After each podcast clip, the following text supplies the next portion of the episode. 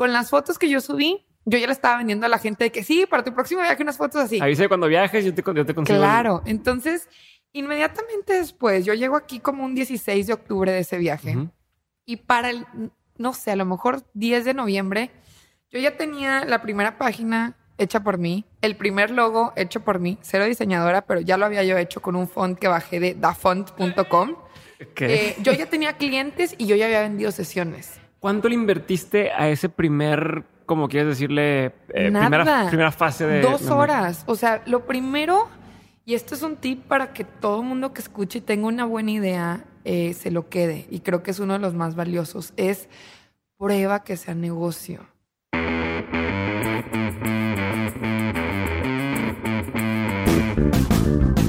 Hola a todos y bienvenidos a este nuevo episodio de Mentes. Yo soy Diego Barrazas y en este podcast me dedico a explorar las historias de aquellos que llaman locos porque se han atrevido a crear su propio camino y que a pesar de los retos que se topan, están haciendo cosas chingonas. La idea es que al escuchar estas conversaciones puedas encontrar la inspiración, el aprendizaje, los tips y todas, todas las herramientas que te ayuden a tomar decisiones y dar el siguiente paso en tu vida. Porque a fin de cuentas, la vida es esto, se trata de tomar decisiones y avanzar. En esta ocasión platiqué con Stephanie López, la fundadora de Memoric, una empresa que nació de una sesión de fotos en un viaje por Chicago, ¿se imaginan? Y en poco tiempo, en menos de dos años, se ha convertido en una empresa con presencia en más de 150 destinos mundiales. Memoric, como lo escucharán más adelante en el episodio, se encarga de que al lugar al que tú vayas tengas fotos chingonas que te vayan a hacer tener un recuerdo increíble para siempre. En este episodio platicamos de muchísimas cosas, desde cómo nace y crece la idea de Memoric hasta los retos que tiene hoy en día y cómo los ha sobrellevado. Pero algo que me gustó mucho de mi conversación con Stephanie es cuando me cuenta sobre su trabajo en el mundo corporativo y todo el insight que da para las personas que están como empleados, pero que quieren emprender al mismo tiempo. Y también para quienes no tienen la, in- la intención de emprender, pero quieren tener éxito en el mundo corporativo. Ahora muchas veces les llaman intrapreneurs, pero personas que quieren destacar y ser unas chingonas tanto en el mundo corporativo como en el mundo de emprendedor. Así que si encajas en cualquiera de estas dos descripciones, quédate a escuchar el episodio estoy seguro que vas a encontrar algo que te va a ayudar a dar el siguiente paso en tu carrera.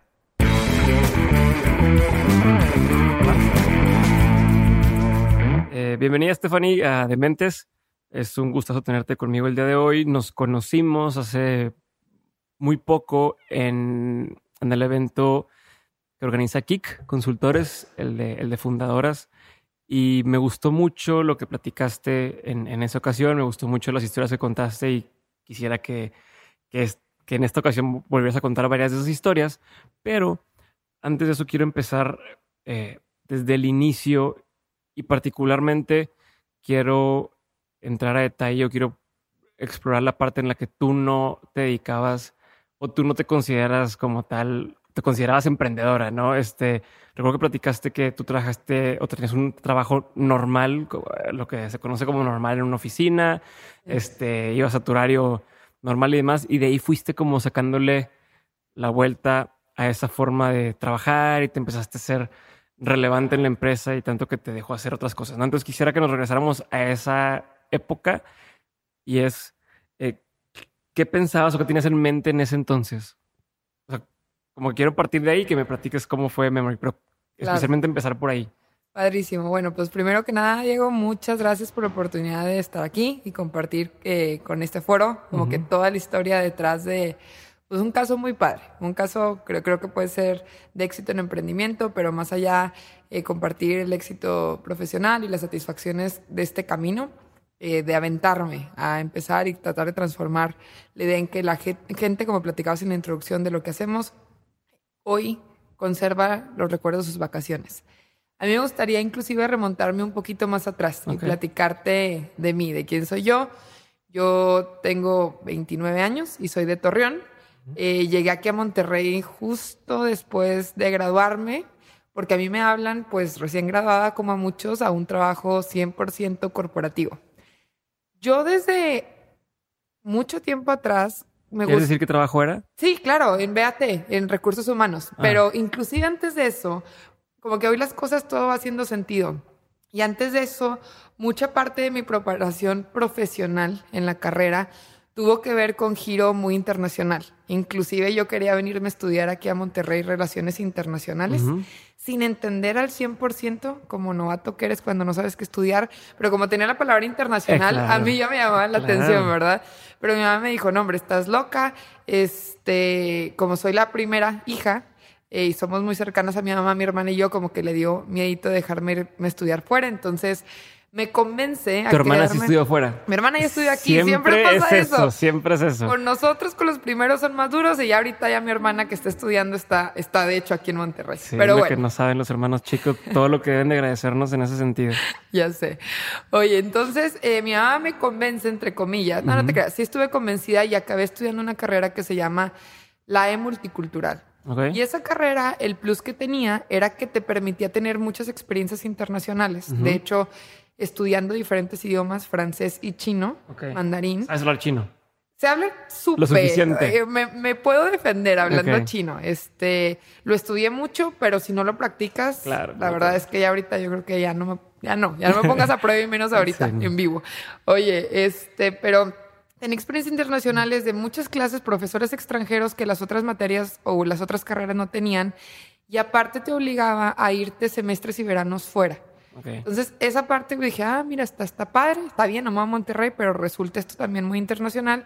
Me gusta, en prepa tuve ahí mis, mis cursos de japonés y francés y, y como que generalmente trataba de enfocar mi tiempo libre en estudiar cosas de culturas y así. Quiero hacer un paréntesis para la gente que escucha de fuera, porque el quererte ir a estudiar a Monterrey de Torreón.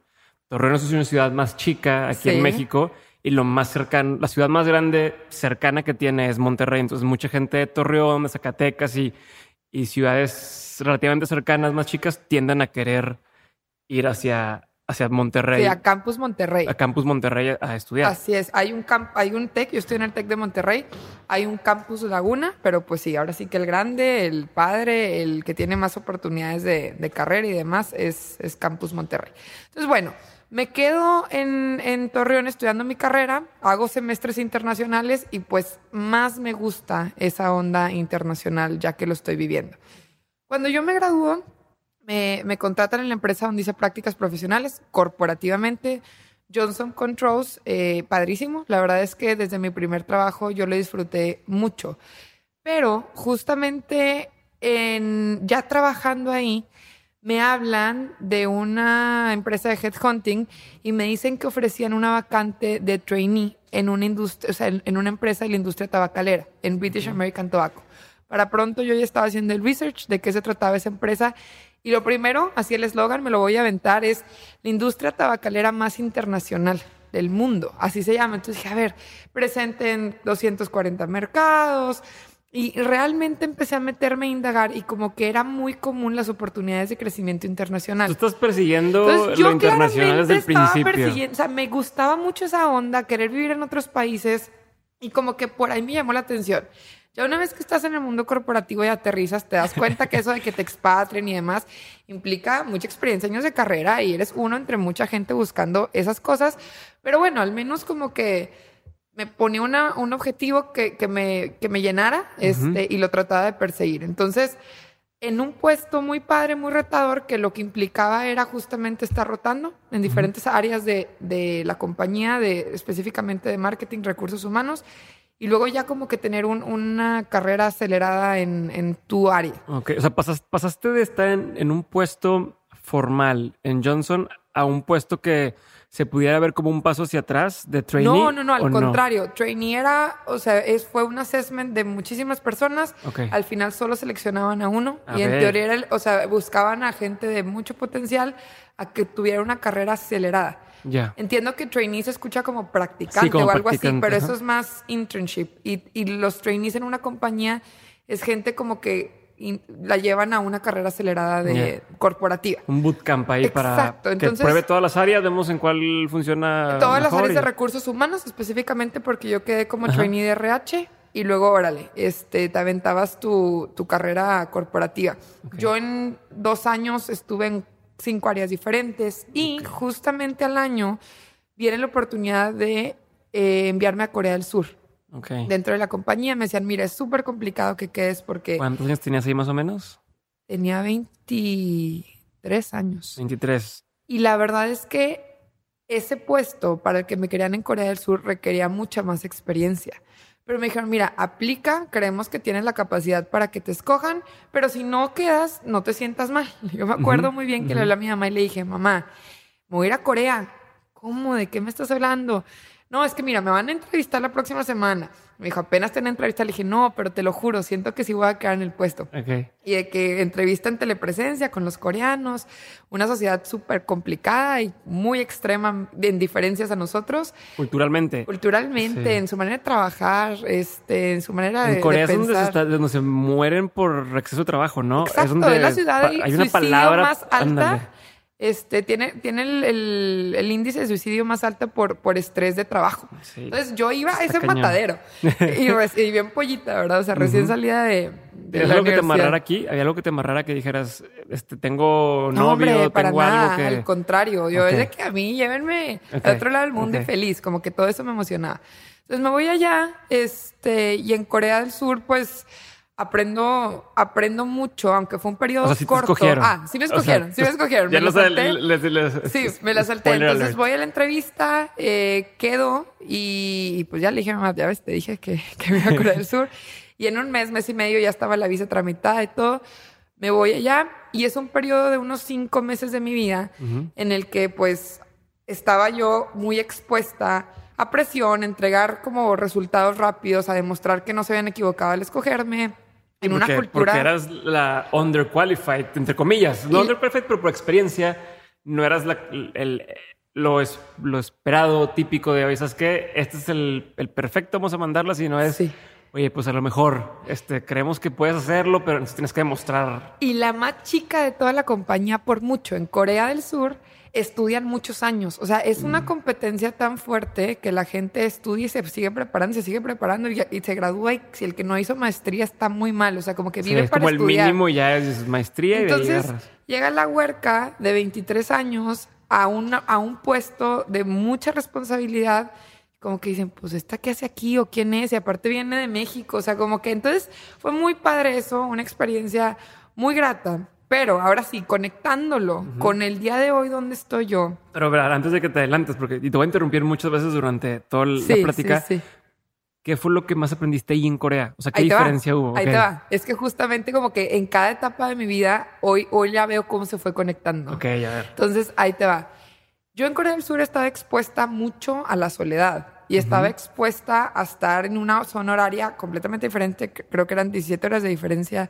Este y a no poderme comunicar fácilmente, o sea, el inglés allá no es muy común y a tener chino, no coreano, sí, exacto, ahí me faltó este y entonces tenía mucho tiempo libre en el que entre comillas los fines de semana que no sabía muy bien qué hacer para no pues entrar como que en colapso, ¿verdad? Y tampoco había tanta gente extranjera a la que yo estuviera conectada. No tenía muchos amigos allá. Ni amigos, ni el idioma, eh, trabajaba un chorro, pero había un punto en el que bájale a, trabajar porque pues también tienes que hacer otra cosa. Entonces, desde, desde que yo fui viajando en la, en la universidad y en ese viaje, o en ese, bueno, en esa estadía laboral en Corea del Sur, llevaba una cámara. Y llevaba una cámara y como que lo que me relajaba es que salía y como que tengo muchas fotos de la vida urbana en Corea. Okay. Porque cuando iba con amigas no era como que nos tomaban fotos, me tomaba fotos con y alguien. En ese entonces estaba difícil lo de los selfies, yo creo. Sí, no existía ese concepto todavía del selfie tan marcado, ni los celulares traían tan buenas cámaras, era el mm. BlackBerry. Ni el palito este. No, no, yo me acuerdo que me fui con una cámara semiprofesional. A notar ese punto, cámara que es la única que tengo hoy en día todavía. Pero eh, con esa cámara semiprofesional Sony Cybershot, me salía yo y como que tomaba fotos y ahí me, me fui como que resguardando en la fotografía para, para sentirme más segura en un país muy alejado. Y también que hacía, como tenía un sueldo pues bastante bueno, porque estaba en una modalidad tipo expatriada, en la que me pagaban todo, hospedaje, eh, alimentación, viáticos, un sueldo en México, un sueldo allá. Entonces me dediqué mucho a viajar por Asia otra vez. Yo ya había ido a Asia en la carrera, entonces acabé de explorar lo que me faltaba de Asia. Cada fin de semana intentaba irme un viaje. Entonces, como que me conecté mucho con esas dos palabras que hoy son súper importantes en mi vida. las fotos y los viajes, en un ambiente donde mi responsabilidad era otra, esos hobbies empezaron a tener como que mucha relevancia en mi vida. Yo regreso a México con... Eran hobbies ahí. Hobbies, meramente hobbies. Yo regreso a México eh, y feliz de la vida continuó mi carrera corporativa. Y cuando digo feliz de la vida es que en serio, yo hoy te puedo hablar maravillas de la compañía y lo puedo decir en público, British American Tobacco Monterrey, que fue la número uno para trabajar en los últimos años según CNN. O sea, realmente el ambiente corporativo, los puestos que iba a tener, como yo me desenvolví, lo a gusto que me sentí. O sea, yo hice ahí mi familia de Monterrey. Yo, en un lugar donde me sentía libre para explotar mis ideas, libre para compartir, eh, muy como empoderada en el buen sentido, que me dejaban hacer cosas y me las apoyaban. Y obviamente cuando las regaba y me tenían que regañar, pues órale, va para atrás.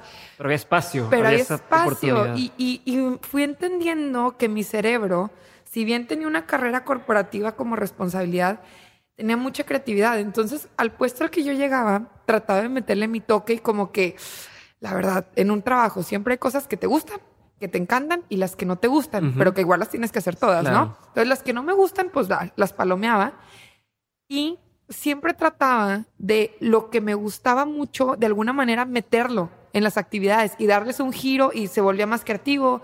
Y, y eso era como que lo distintivo de, oye, no estás haciendo las cosas igual que siempre se sí, han le imprimías el, sello de, de, lo que a ti te apasiona y traías, buscas conectar eso que te apasiona a ti con lo que con el pedido que había o con lo que tenías que hacer. Sí, y así nacieron varias iniciativas de gente, obviamente, porque esa era el área en la que yo estaba, que de hecho hoy inclusive ya no estoy en la compañía y sigo viendo que se continuaron haciendo, aunque yo ya no esté ahí. Entonces eso es muy padre, se volvieron institucionales, digamos, este, aunque pues yo ya no estoy presente. Entonces, bueno, eh, yo hago cinco años y medio. Antes de, avanzar, algo que noté ahorita lo que estás diciendo y yo creo que sucede mucho es pues, bueno, tú eres, eh, no eres el caso que mucha gente a veces interpreta o cree de odio mi trabajo, este, odio estar aquí eh, ocho horas diarias, quiero emprender, quiero poner mi negocio. Para ti era todo lo contrario, disfrutabas, tenías esa... Y, y, lo comento porque hay mucha gente que tiene empresas aquí y dice, oye, ¿cómo le hago para que mis empleados sean más productivos? ¿Y cómo le hago para que la gente que trabaja en mi empresa esté más contenta?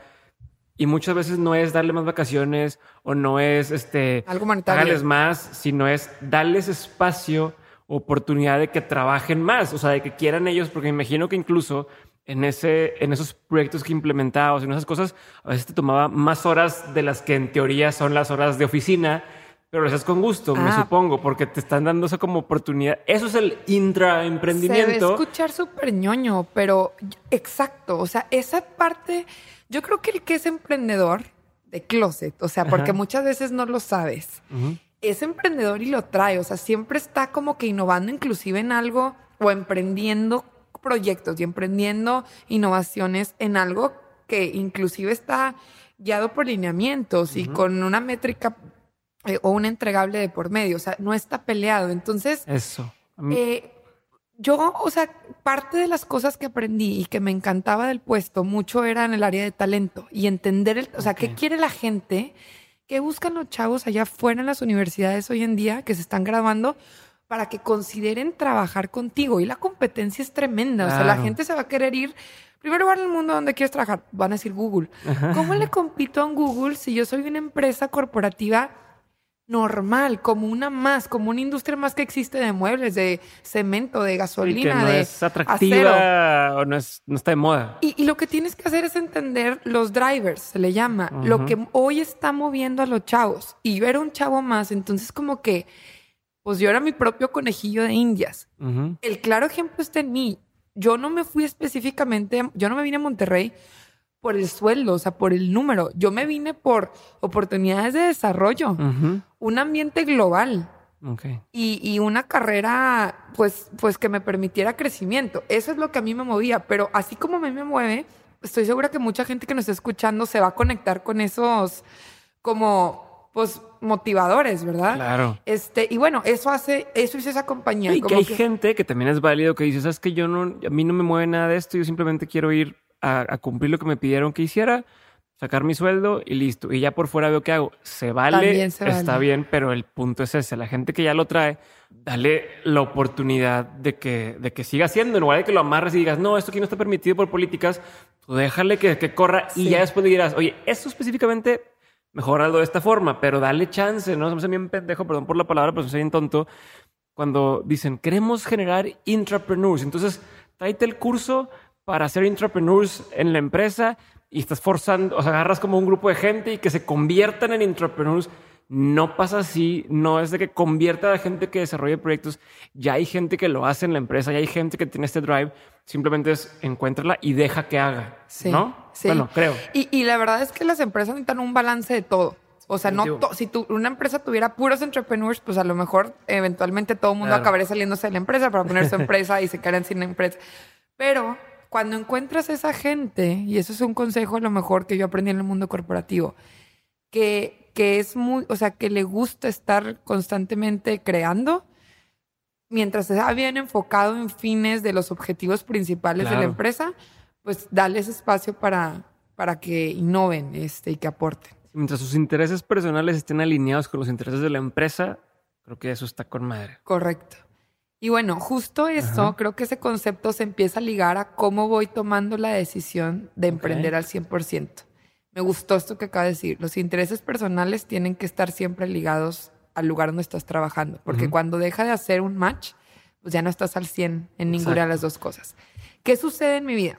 Eh, a finales de 2016, yo voy a un viaje, digamos, un viaje más eh, de personal ¿Cuántos años llevas aquí trabajando? Yo ya llevaba ahí en BAT cuatro años y medio. Ok. ya tenía yo una carrera avanzadita. y acuérdense, feliz de la vida. O sea, literal, yo era la que calificaba con 100 este, a la empresa en todas las encuestas de clima. Eh, me voy a un viaje personal.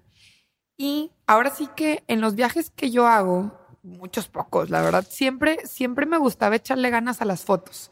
Y veía o fui viendo, o sea, yo crecí en la era de que las fotos empezaban a volver más relevantes en nuestra vida, como toda la gente de mi edad, de los que tenga 30 años. Eh, entonces, pues yo era la persona que no me gustaba la foto mal tomada o le echaba un poquito más de ganas que lo habitual o trataba de, de, de verme en mi mejor momento, este, y pues constantemente también una, una parte de la compañía también era mucha flexibilidad en, vacaciones, más que una compañía 100% mexicana. Tenemos muchas vacaciones en, en, BAT o tienen muchas vacaciones en BAT. Entonces trataba de, utilizar eso para viajar. Yo soy genuina eh, seguidora de ese concepto de que invertir en viajes es, es invertir muy inteligentemente. Entonces es algo que, que trataba de hacer. Y... Hablando de viajes, quiero preguntarte cómo por ejemplo, eh, es algo que yo siempre me he debatido, no tengo una respuesta correcta, pero quiero saber tú, que te encanta viajar, ¿cómo, cómo viajas? Por ejemplo, vas a ir a, te inventar, San Francisco. Entonces te vas a los puntos turísticos o no, o qué, o sea, quiero entender cómo tu mindset mientras viajas y cómo le sacas provecho.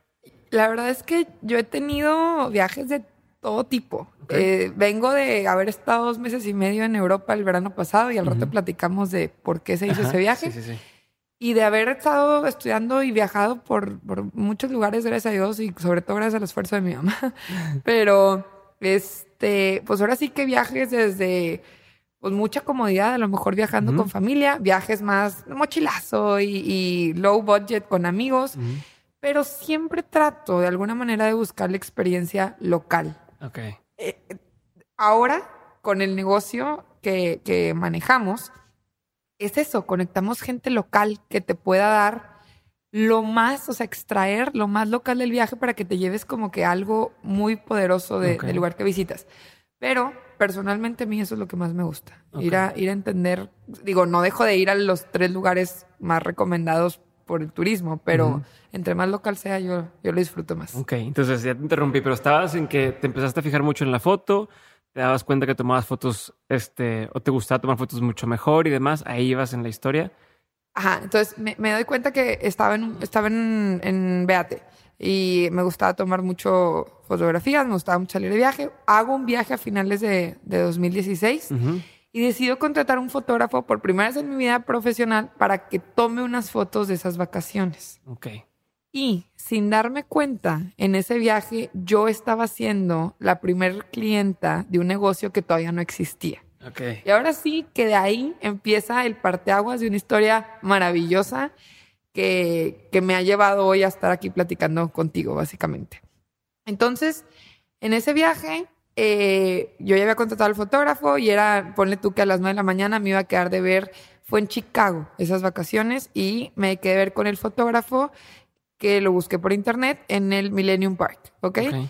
Y me acuerdo perfecto que, que yo en todos esos años que estuve en BAT, siempre he sido muy de estar observando. O sea, me encanta observar y decir, oye, ¿por qué no hay un negocio de, ahorita estoy viendo un camión blanco, de, de más pinturas de camiones blancos porque están bien sucios? Ujú. Entonces siempre estaba yo como que shooting out ideas de negocios a cualquier persona que esté al lado de mí. Y los que me conocen saben que me la paso, o sea, que soy una bombardeadora de ideas. Sí, era el- típica de, de, ay, se me cayó el vaso y se rompió. Ay, si hubiera un negocio de vasos Sí, que sí, no se que caigan. no se rompen, exacto. Ándale, soy exactamente esa. Pero como que nunca me había latido irme por el lado emprendedor por la felicidad que yo tenía en mi vida corporativa. Es más, yo ya me hacía en X cantidad de años como idealmente directora de una compañía corporativa puesta por alguien más. Ya, ajá. Entonces, y yo estaba muy como siguiendo paso a paso las reglas eh, que llevan al éxito corporativo. O sea, yo al menos me sentía cómoda con ese camino. Pero, ¿qué sucede en Chicago? El día que tenía mi sesión de fotos, se me ocurre, y literalmente, como mucha gente lo dice, es verdad, las mejores ideas vienen en la regadera. Ujú. Es ah, verdad. Eso me pasa a mí siempre. Totalmente, nada más que lo que, lo que hice bien fue emprender la buena idea que se me ocurrió en la regadera.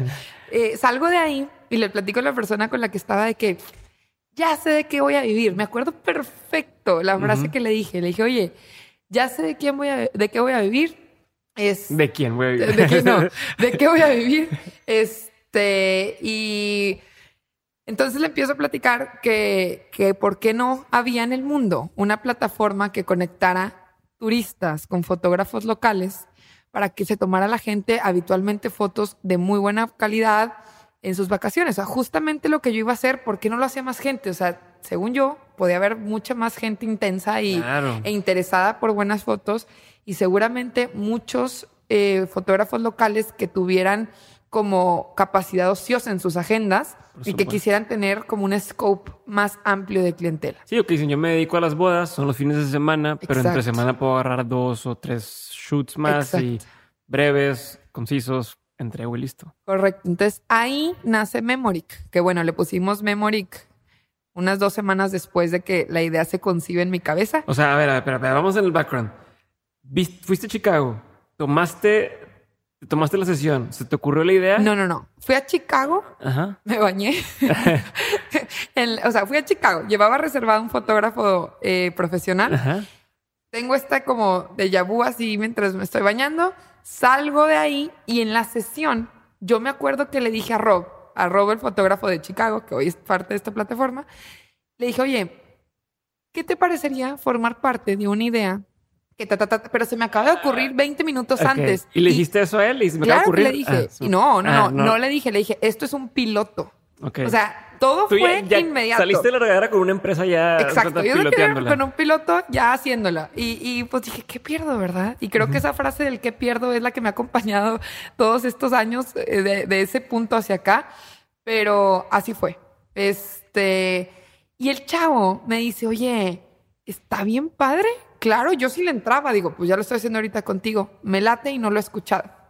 Entonces, eh, tuvimos nuestra sesión de fotos, yo regreso, enseño esas fotos a amigas, familia, mis fotos más likeadas en Facebook, la gente preguntando de que, ah, viajaste con fotógrafo, ¿verdad? Y yo con mucho honra, ¿verdad? Sí, y es un negocio que estoy poniendo, o sea, yo Ok, ya y tú ya lo estabas ya lo vendiendo, estaba casi, casi. Por supuesto, o sea, con las fotos que yo subí, yo ya le estaba vendiendo a la gente de que sí, para tu próximo viaje unas fotos así. Avisa cuando viajes, yo te, yo te consigo. Claro, entonces inmediatamente después, yo llego aquí como un 16 de octubre de ese viaje Ujú.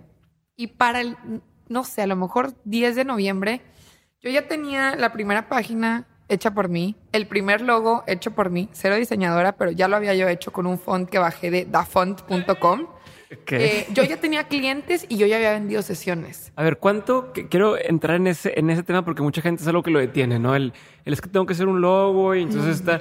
¿Cuánto le invertiste a ese primer, como quieres decirle, eh, Nada. primera, primera fase de... Dos horas. O sea, lo primero, y esto es un tip para que todo el mundo que escuche y tenga una buena idea eh, se lo quede, y creo que es uno de los más valiosos, es prueba que sea negocio.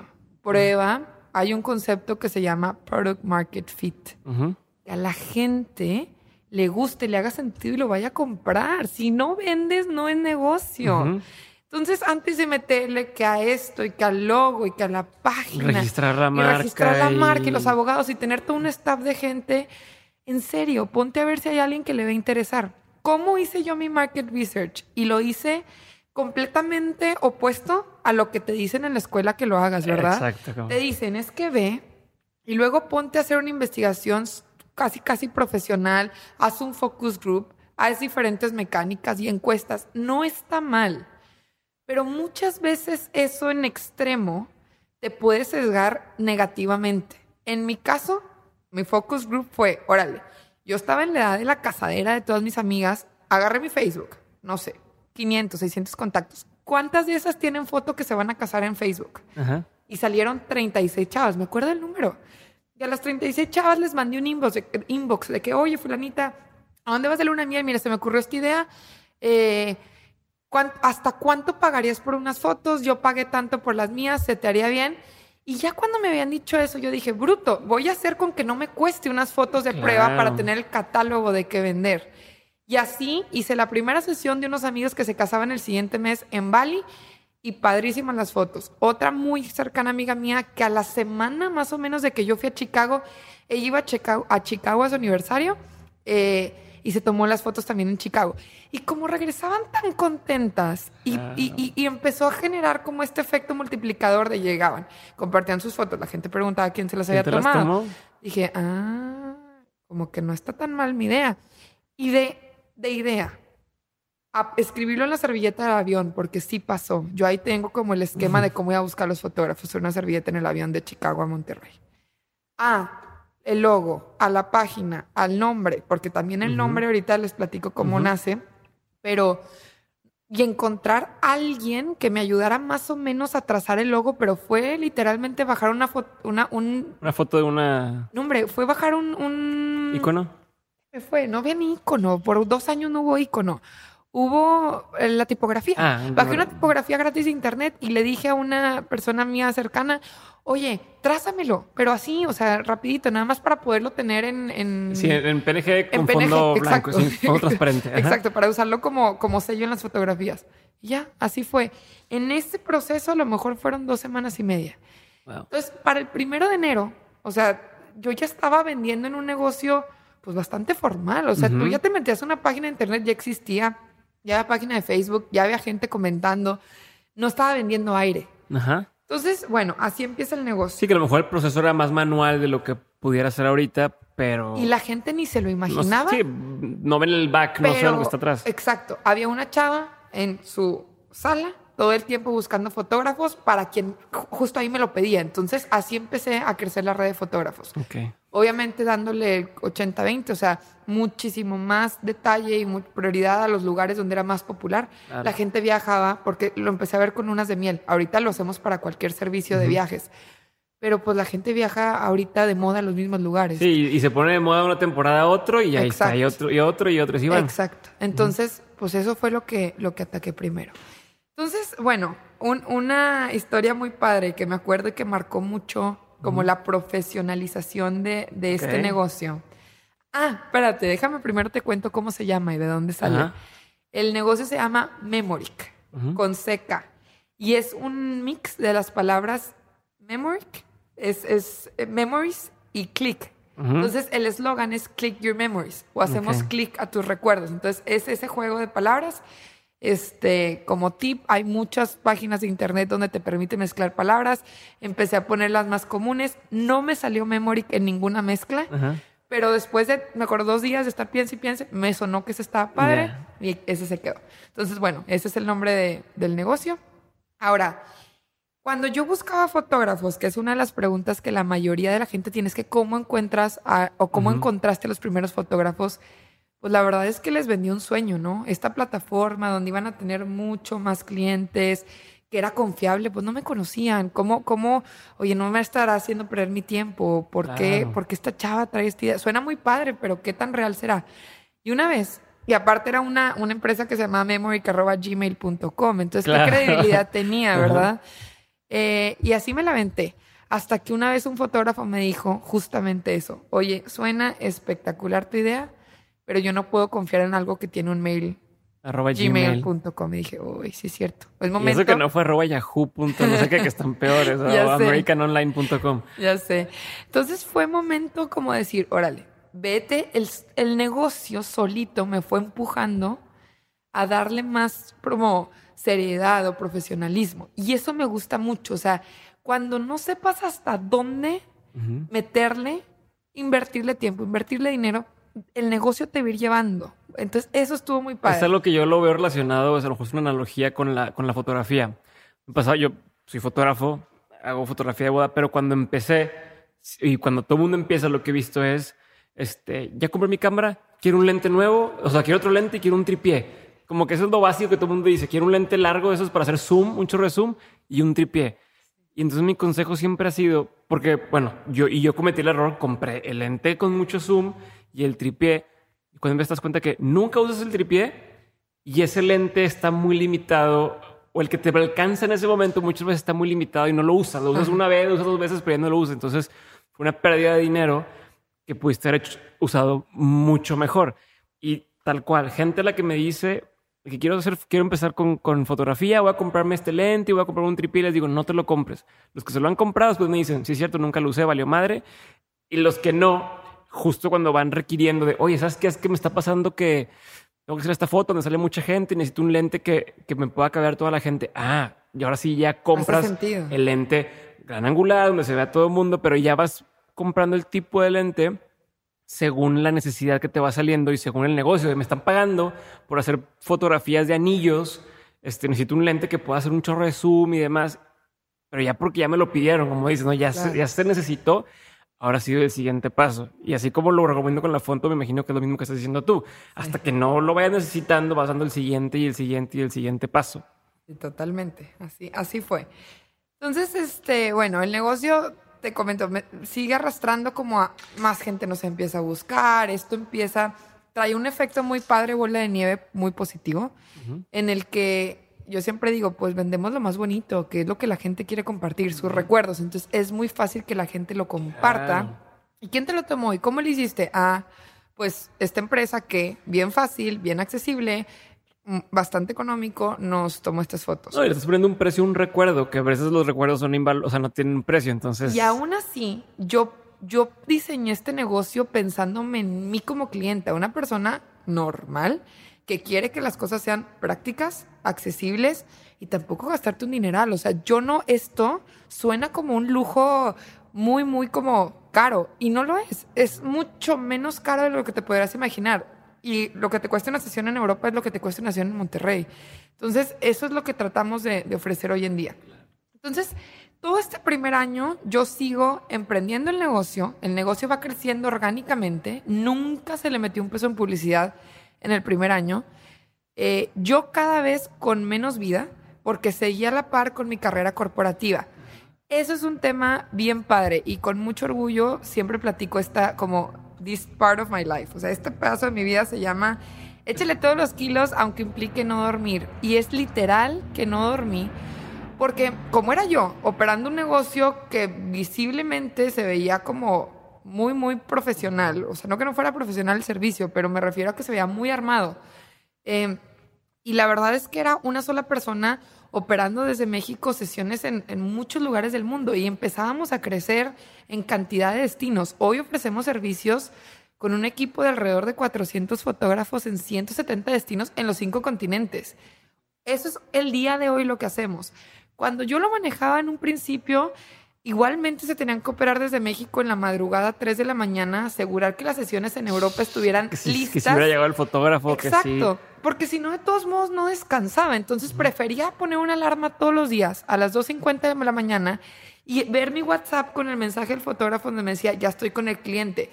Oye, pero si lo más obvio para que descansaras es pasar ese WhatsApp, pues entonces no existiríamos.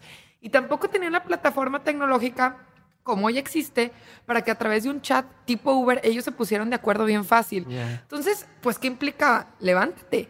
Y así duré como un año más. El cuerpo se malacostumbra y año y medio igual no dormí. Y yo me despertaba a las 6 de la mañana para hablar con los de Asia, que era todavía las 6 de la tarde.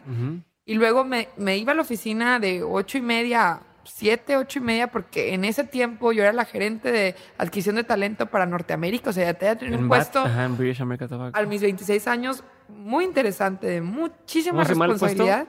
Gerente de adquisición de talento para México y Canadá. Era el, el hub de Norteamérica. Ok.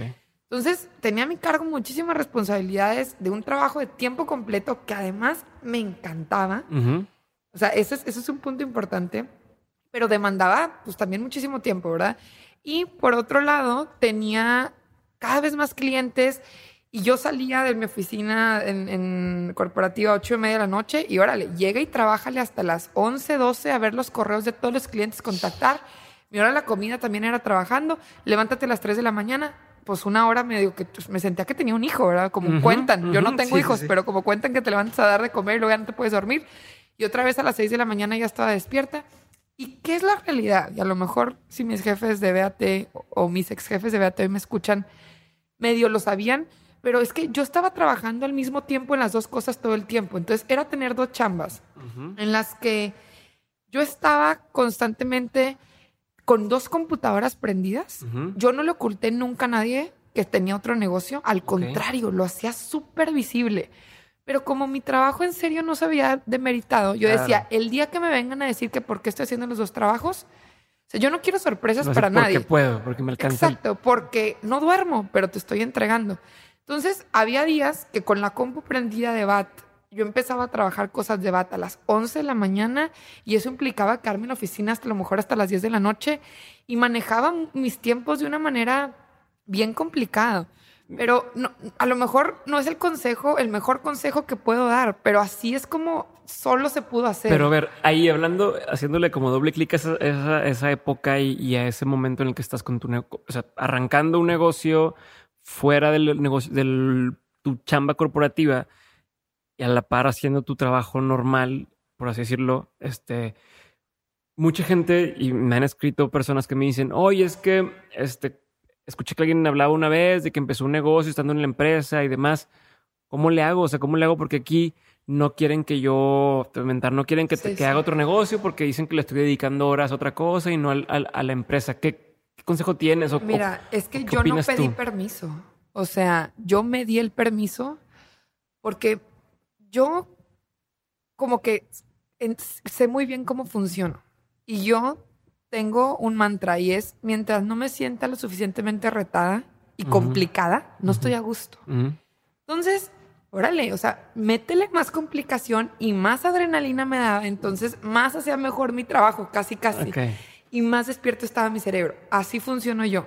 Y por otro lado, yo soy bien transparente y bien honesta, porque en el momento en el que haces algo súper escondidas, ya, ya estás cargando, ya está- te sientes como que estás ensuciando algo. Entonces, yo preferí ser transparente. Tampoco era una descarada, así de que estaba en una junta en la oficina y me salía. No, o sea, lo manejaba muy bien, pero trajo muchos sacrificios, o sea, inclusive sacrificios de salud, de me hospitalizaron en ese año por piedras en el riñón, creo. Entonces me tenían que operar en la noche y sedarme. ¿Y quién se encargar de las sesiones? Porque mi mamá pues no sabía nada del negocio. Bueno, ahorita te platico. eso. Hay anécdotas así, hay varias. Pero, este, pues eso es, eso es mi recomendación. O sea, si de verdad te hace mucho sentido, que ese era mi caso, yo veía cómo lo que me hacía, no nomás sentido, sino se empezaba a convertir en un negocio, hasta y lo platicaba con más ganas. Entonces la gente como que ya ni me preguntaba tanto por el indicador de talento. De repente era de que, oye, ¿cuántas sesiones has vendido hoy? Ya, La gente ¿cómo vas se sumó. eso? Me encanta porque mis amigos o mi red de gente cercana y semicercana, que es la gente en redes sociales, se puede decir así, sigue mucho el crecimiento de Memory porque saben que es real. O sea, es una historia de emprendimiento real de una chava que no tenía tiempo, Que se dio el tiempo y que aparte, y ahí les va el otro, el otra cosa que quiero que se queden con esto. Yo siempre dije, no le voy a meter un peso. No porque, gracias a Dios tenía mis ahorros, pero la verdad es que no quería. yo no le iba a meter un peso de mi bolsa, que lo que tanto me había costado en Beate ahorrarlo y ganarlo, para algo que era un experimento de negocio. Y mucha gente me cuestiona de que, ¿cómo? Pero entonces no que confías mucho en tu idea, que no sé qué. Muy mi manera de querer hacer crecer este negocio. Pero yo decía, un día que esté contando esta historia, yo quiero decir que las excusas de no tengo tiempo y no tengo dinero no son válidas. Ok. Memory es un negocio que no tiene inventarios, que la primera página me costó cero pesos en Wix, que no gasté en, una, en un logotipo, que no hice nada. O sea, no hice nada más que conectar gente y ya empecé a generar dinero. Y el día que tuve para poner una página muy padre, se hizo la página muy padre. Y el Sí, día pero ya que... se fue reinvirtiendo más que, un gasto inicial. Y hay mil, o sea, hay mil maneras de cocinar un negocio, ¿eh? Y yo no critico quien dice, oye, mi idea es tan buena que si no le meto ahorita toda la galleta me la van a ganar y me la van a copiar, entonces mejor válido. Yo me sentía cómoda así y creo que yo tenía demasiada claridad de la historia que quería contar. Entonces, eso es otra cosa buena. O sea, al tener a veces una claridad eh, tan específica de cómo la quieres ir trazando, pues ya vas contando las líneas. Entonces, un año de, de- de- de mi vida corporativa fue pues estar trabajando así, en un doble turno eterno.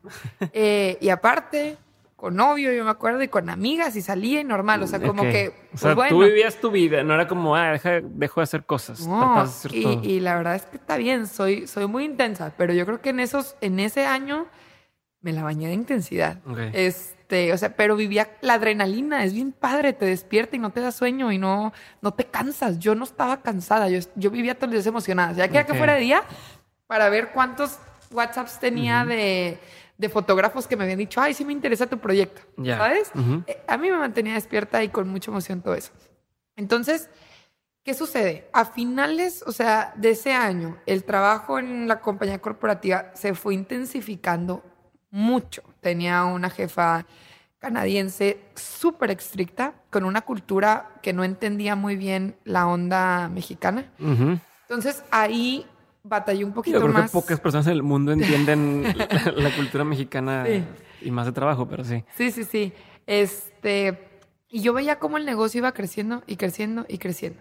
Entonces, fue momento de tomar una decisión, eh, pues, importantísima, en la que yo me acuerdo que fue a platicar con el jefe de mi jefa, en ese tiempo el director. Le dije, oye, Rafa, eh, pues tú conoces lo que estoy haciendo. Fíjate que hoy es el segundo día más importante para mí aquí en la compañía. Y me dijo, pues ¿cuál fue el primero? Y yo, el día que me contrataste. ¿Y cuál es el segundo? Pues el día que me voy. Ah, la madre. así se la Entonces escuchó, así se lo dije, tal cual, palabras textuales. Eh, parece esta novela, pero sí fue real, así como le dije. Me dice, a ver, cuéntame. dije, mira, pues es que esto es lo que está pasando en mi vida. Tú sabes que el negocio está creciendo y yo me siento muy irresponsable conmigo misma, primero que nada. Y segundo, con mis clientes y contigo como cliente de mi trabajo también. Si yo estoy en esta compañía es porque yo un día quiero estar en tu silla. O sea, no estoy buscando otra cosa más que... ¿Y se lo dijiste así? Claro. Y, y- y- y hay, hay muy buena comunicación con él y lo estimo mucho. Entonces, en esa apertura, le- y, y él lo sabía. O sea, yo estoy construyendo una carrera corporativa donde el día que tú pues, te manden a otro país. Sí, yo voy por todo. O sea, no estoy aquí, no estoy en la carrera corporativa nada más para ver qué pasa y navegando. Quiero ir por. Si voy, voy a hacer lo Y mejor. tú lo sabes, o sea, yo le dije, tú lo sabes y lo hemos platicado toda la vida. Entonces, no estoy diciendo que mañana, eventualmente en 10, 5, 7 años, lo que sea, ese es mi, mi interés genuino o mi driver de estar aquí. Pero, por otro lado, tengo 26 años, estoy emprendiendo algo que no sé hasta dónde puede llegar. Y de lo único que me voy a arrepentir después es no haberlo intentado cuando no tenía nada que perder. Hoy no tengo una hipoteca, hoy no tengo hijos, hoy no tengo mayor responsabilidad que divertirme en esta vida casi casi. Entonces, no quiero estar un día ahí sentada habiéndome vuelto, creo que se dice así, e- e- esa persona en el mundo corporativo y decir, chin, pude haber sabido Ujú. qué hubiera pasado y no lo hice y quedarme con esa duda. Claro, no, incluso eh, creo que hay un estudio de, de, de algo que le preguntan a la gente que ya está por, por morir y que de las cosas que más se arrepienten es justamente las cosas que no se atrevieron a intentar. Así es. Y platicándolo en ese tiempo, platicaba mucho con mi mamá. Mamá, ya, y ya voy a hacerlo. Y no sé qué. Y, por- y pasaban los días y pasaban los meses y seguía sin dormir. Hasta que con todo su apoyo me dijo, pues dale, o sea, lo peor que puede pasar es aquí tienes una cama, una casa y no pasa nada. Entonces, este... Rafa te dice, ¿qué te contesta Rafa cuando le dices? En tu lugar yo era lo mismo, me contestó, te aplaudo, pero con mi postura es que en esta compañía te queremos. Y te quiero como persona, o sea, como te, te O sea, como, compa te digo, este, qué padre, yo haría lo mismo, pero como o sea, mi deber es ver si existe alguna posibilidad de, retenerte, ¿verdad? Pues aparte es, recursos humanos, ni Este, y le habían invertido tanto a mi desarrollo en enviarme fuera, en meterme en muchísimos programas que yo entendía. Pero me dijo al final del día, yo quiero que tú cumplas ese sueño, entonces te voy a apoyar. Y lo que vamos a hacer es, me ofrecieron muchas como opciones muy interesantes. O sea, si mi vida, si mi tirada hubiera sido les picudeo para saltarme un paso impresionante en mi carrera, wow, la tenía. Pero le dije, me acuerdo perfecto que le dije, es que todo esto está maravilloso, pero sería incongruente por lo que me vine a sentar a esta silla. Yo hoy, hoy vine a decirte que estoy tomando una decisión por ser responsable con un sueño. Entonces, el seguir metiéndome carga para que me aleje de ese sueño pues no tendría sentido el por qué me vine a sentar aquí. Sí. Entonces, como que eso todavía le, hizo más sentido y me dijo, mira... Que, como dices, no vino a picudearme, no vino a ver qué me sacaba y a ver si no, pues te doy un, un sueldo, un, puesto, un, puesto. Me acuerdo que me decían que me volvían a mandar este, a una asignación internacional, eh, cosas bien padres. Eh, pero al final del día, pues todo eso era más responsabilidad y me alejaba más de, de esta otra cosa que me estaba hormillando impresionante. Entonces, eh, salgo yo, no, bueno, y me dice, ¿sabes qué? Permíteme evaluar opciones con, con la gente, con el comité, con los otros directores y ya regreso, ¿no? Que sí. Este, y me acuerdo que, que me dice, mira, existe, o sea, nosotros, yo quiero que, yo y todos los directores queremos que triunfes en, en Memoric, ¿verdad? Pero por si sí o por si no, te vamos a dar la oportunidad de que tengas un tiempo sabático en el que vayas. Cabrón, que una empresa te ofrezca Desarrolles la idea y si por algo no funciona, puedas regresar a esta que es tu casa. Eh, como comento, es una empresa a la que es muy libre, es una empresa que en base a resultados te apoya. Me imagino que no por cualquier cosa puedes ir a tocar la puerta, pero también si, si tienes como que el mérito correcto. bueno, y, no llevabas un año ahí. O sea, no es como que, ah, soy nuevo y ahora sí ya me voy. Y o sea, llevabas que cinco años. Sí, ya para entonces ya cuatro años y medio eh, o cinco años. ya habías demostrado lealtad a la empresa, por decirlo de alguna forma. Entonces, pues qué mejor. Entonces, eso a mí me dio como un. ¿Cómo te diré? O sea, me sentí muy respaldada y fue un colchón enorme porque dije, es que ahora sí no tengo nada que perder. O sea, literalmente conseguiste lo que todo el mundo quisiera, esa seguridad de si en un año no la armo, me regreso y, y como si no hubiera a casa y, Qué cabrón que conseguiste eso, qué padre. Y la verdad es que lo más bonito es que yo nunca lo pedí. O sea, entonces ahí como que sientes más seguridad de sí voy a poder, porque por algo, si esta gente tan profesional y tan inteligente y tan brillante está creyendo en mí, órale, o sea, algo bueno está haciendo, lo voy a meter acá con toda la galleta y va para adelante. Eh, muy bien, nada más aguántanos al primero de enero, porque más o menos le comenté eso en noviembre. Y llega el primero de enero y te lo juro que estaba sentada a las ocho y media de la mañana en mi sala en pijama todavía. dije, ay, caray, ¿cómo se empieza a emprender? Cuando que ya había emprendido. Ya tenías, ya tenías una un año, ¿verdad? Pero no sabía qué hacer, o sea, no sabía qué hacer con tanto, entre comillas, tiempo libre. ¿Cómo empiezas a formalizar una empresa? ¿Cómo? O sea, no tenía idea por dónde. Eh, sí, con qué empiezo? ¿Por dónde empiezo? ¿Me asigno un horario? ¿No me asigno un horario? ¿Qué hago? Para entonces, ya había Marce, o sea, yo me, como en marzo, es del año en el que renuncio, o sea, renuncio en noviembre. Tiempo atrás en marzo, yo me enfermo, me hospitalizan y me acuerdo que busqué un practicante o alguien que me ayudara a sacar la chamba mientras estaba, pues ahí en la plancha. Este, y una amiga mía me dice, oye, yo te echo la mano, ahorita tengo como que mucho tiempo libre y hasta la fecha, desde entonces, Marce ha sido parte fundamental del equipo, mi mano derecha.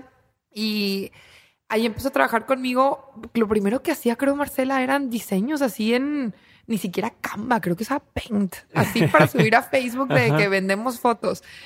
Y le encargué el changarro de, oye, pues si alguien tiene alguna duda en Facebook, tú contéstale, y que no vean como que esto es un fraude, porque no hubieron respuestas en cuatro días. Y ahora, o sea, esa fue mi primera contra contraté mucha gente en, Ah, en ok. recursos humanos en el mundo corporativo, pero nada como contratar Para ti, para la tu- primera persona que cree en Claro. tus sueños, ¿verdad? Y órale, empieza esto. Éramos yo. En otro momento eh, empezó a crecer el negocio y, y contraté a otra chava como que medio tiempo y me ayudaba y así. O sea, mini chambitas. Se cuenta, Ujú. le daba a la gente como para, para desfogarme de tantas cosas. Pero el primero de enero, insisto tanto, es como me cayó el 20 de, pues ahora sí que tienes todo el tiempo de tu vida para ver cómo haces crecer esto que según tú tiene potencial. Tiene potencial. Bueno, entonces empecé a platicar con gente. Yo no soy de aquí de Monterrey y eso tiene como reto que es un, que es un reto. O sea, que es un reto no conocer gente.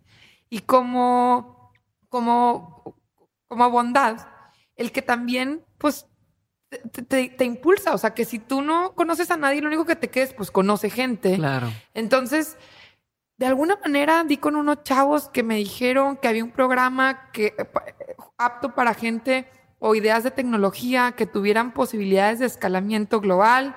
Dijeron, aplica ahí y ellos te van a guiar sobre cómo emprender. Era, no sé, mediados de enero. Ujú. Y el programa empezaba como en marzo y era en México. Entonces yo pues aplico, mando un video tres minutos, lleno una solicitud y como a la semana y media me hablan y después de unas llamaditas con la gente en México me dicen pues ya ándale, empaca tus maletas, ya quedaste. ¿Qué es este programa? Es un fondo de aceleración que se llama 500 Startups, como Y Combinator eh, o las grandes aceleradoras de, de San Francisco que seleccionan dentro de muchas empresas. Me acuerdo que ese año aplicaron, si mal no recuerdo, como 714 empresas y Ujú. seleccionaron solo a 15. Ok. Entonces el 2%, eh, estoy diciendo números al tanteo, pero como el 2% de las empresas de toda Latinoamérica que aplicaron eh, fueron seleccionados por ellos y entre ellos, entre esas empresas, Memoric. Y pues llego con mis cosas a México a estar en un programa cuatro meses como una maestría, yo lo puedo decir así, aplicada a tu negocio sobre temas contables, fiscales, cómo constituirte, palabras que en mi vida había escuchado, que venture capital y que habla de, de capitalización y no, no, no, o sea, Ajá. muy complejo para mí, ¿eh? Entonces, este, pero, y, y lo más interesante es, pues llego yo sola. O sea, este es un negocio donde no tengo socios, o a, a la fecha no tenía co-founders, no tenía equipo, no tenía nada. Este, entonces llego yo sola en un momento en el que también las otras empresas seleccionadas, pues sí llevaban equipo, entonces yo estaba como, en- me sentía en un, este- Sí, en un rara de paso del- más atrás, o sea, más atrás que otros, pero yo seguía muy como confiada de que le iba a sacar todos los kilos y me apliqué mucho, o sea, sentía yo que tenía la responsabilidad de como meterme, o sea, al 100% sacarle el mayor provecho a ese programa.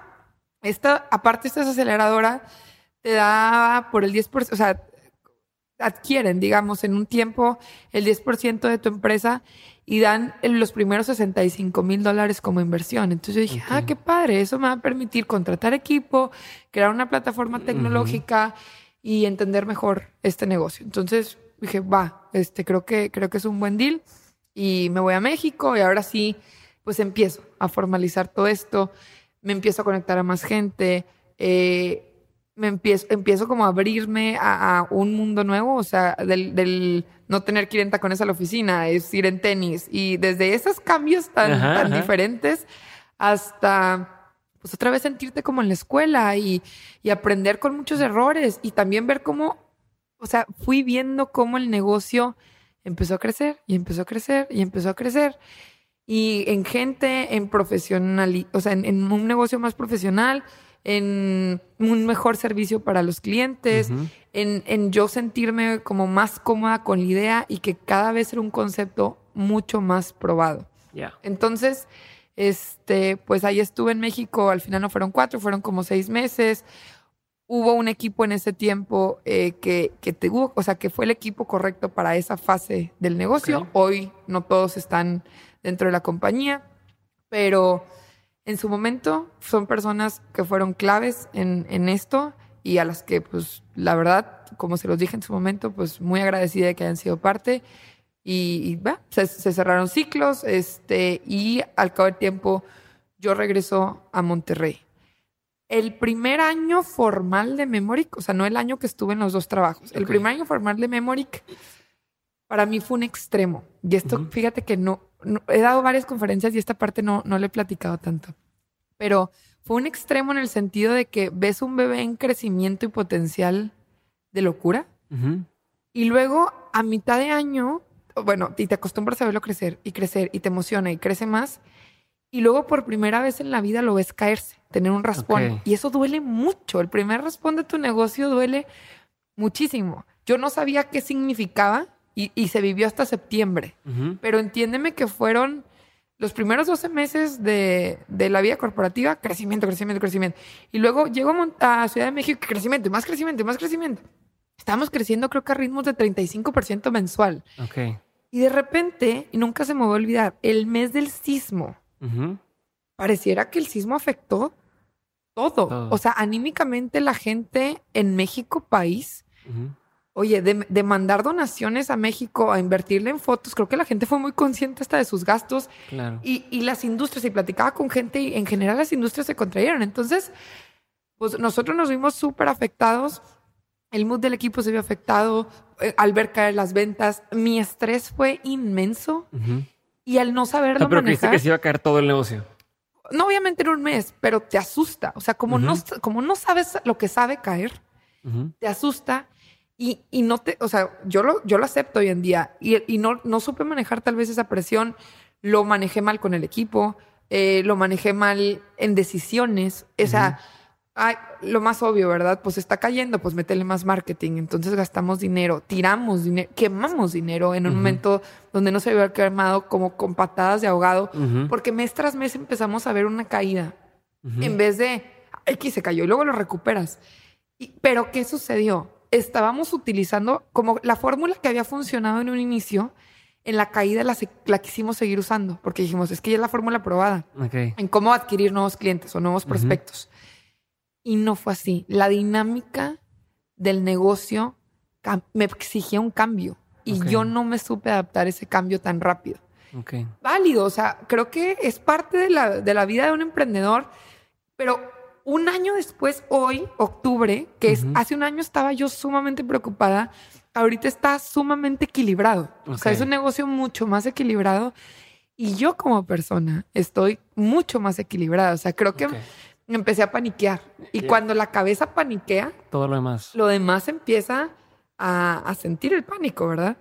Y bueno, este, llega un diciembre, o sea, cerramos el último Q del año con nervio, o sea, el cash flow era un poco más complicado, equipo desmotivado y yo preocupada. Y ya para que yo andaba preocupada, o sea, ya para que yo anduviera preocupada, que siempre era como que la fuerte y la, la echada para adelante, eso no, no me estaba gustando. Llega un enero del- de, este año, justamente, es que siento que han pasado muchos, pero no han sido tantos, Sí, pero llega este enero y órale, empieza un año nuevo y la dinámica cambia. Empiezo a pensar en qué hizo, o sea, en la- o sea me, me echo para atrás y empiezo a meditar de verdad en qué cosas hicieron que funcionara cuando no existía. O sea, qué cosas mías le inyectaba yo al negocio cuando esto floreció tanto. Ok. Y como que acordarme y situarme en ese contexto otra vez sacó de mí lo mejor.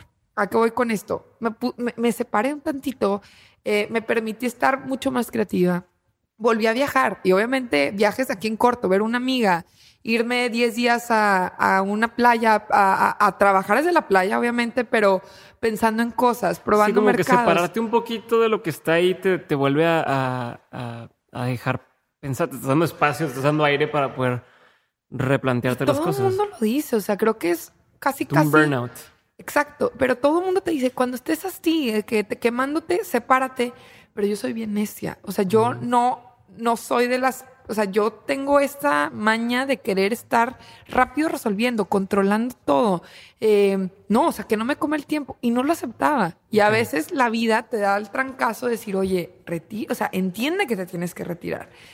Entonces, inclusive, porque la vida es bien buena onda, se me presentó una oportunidad otra vez en BAT de dar unas consultorías, ahora como consultora externa en temas pues, de creatividad, de innovación y de cambio, de cambio organizacional. Y daba unas consultorías muy puntuales y, y el haberme desprendido tantito y volverme a meter al un ecosistema en el que yo me sentía muy a gusto, muy feliz, de una manera así muy relajada. O sea, no tenía que ir todos los días, ni mucho menos. Pero eso como que detonó un cambio en mí, hasta en, hasta en el chip, hasta en mi forma de pensar. Y luego, luego se permeó en el negocio. Entonces, como aprendizaje, o sea, para... para Exacto, ¿cómo lo explico? resaltar. ¿Cómo lo, cómo lo? Exacto, para que nos escuchen. Cuando estés en ese crisis, Ujú. sepárate y regresa al origen. Se escucha, se escucha como libro, como película, pero regresa al origen y, y vuelve a pensar, oye, yo ya he logrado todo esto, pero en, en los puntos donde soy más fregón. ¿qué, ¿qué resalta de mí? ¿Dónde me siento más cómodo? ¿Dónde mi cerebro es más creativo, más disruptivo? Este, ¿Dónde te sientes más motivada? Y vuelve a tener esos touch points. Inclusive volví a hablar con gente que en su Es momento... lo que te iba a decir, que me, me acuerdo que comentaste eso una vez, de, de las incluso con personas que te volvían a sacar ese, esas personalidades o esas Claro, cu- cualidades. cuando la idea la estaba en, sus inicios concibiendo en mi cabeza, ¿con quién hablaba? Pues con mis amigos de BAT. Y, y de verdad nos metíamos de que a la hora de la comida, me acuerdo perfecto, a veces hacíamos working lunch de memory que BAT. De cara a ver, esta idea y no sé qué, y mucho con una persona que fue mi jefe también, este, y que me permitía, como que me daba mi espacio, pues me tenía contenta y le entregaba mejores resultados a él, ¿verdad? Y sin querer, en un momento de mucha crisis al inicio de año, toco otra vez base con él eh, por otras cosas de, de esta consultoría y tres, cuatro conversaciones súper sencillas. Como que, ah, no he hecho esto. Ay, a ver, no seas tan alarmista, ¿verdad? Pues eh, hay negocios que caen y se vuelven a levantar y no pasa nada. Y, y- y como que yo solita detecté muy claramente esa gente que volví a añadir como que el extra o el, el punch de motivación. Entonces, eso súper, súper bien. Este año para mí ha sido un año de mucha como estabilidad. Eso es buenísimo. Yo creo que es difícil alcanzarla, pero ese miedo de que una idea, un concepto sobrepase los primeros dos años y sobreviva y la gente lo publique y lo busque, ah, o sea, yo ya respiro, ya, ya, Ya. ya siento que no pasa un día, o sea, lo voy a exagerar, pero no pasa un día sin que haya una persona nueva que, que toque la puerta y diga, oigan, qué fregón está esta idea, platícame más. O sea, Justo, justo eso te, te iba a decir. Mucha gente recomienda eso y, y a mí me ha servido incluso para lo del podcast.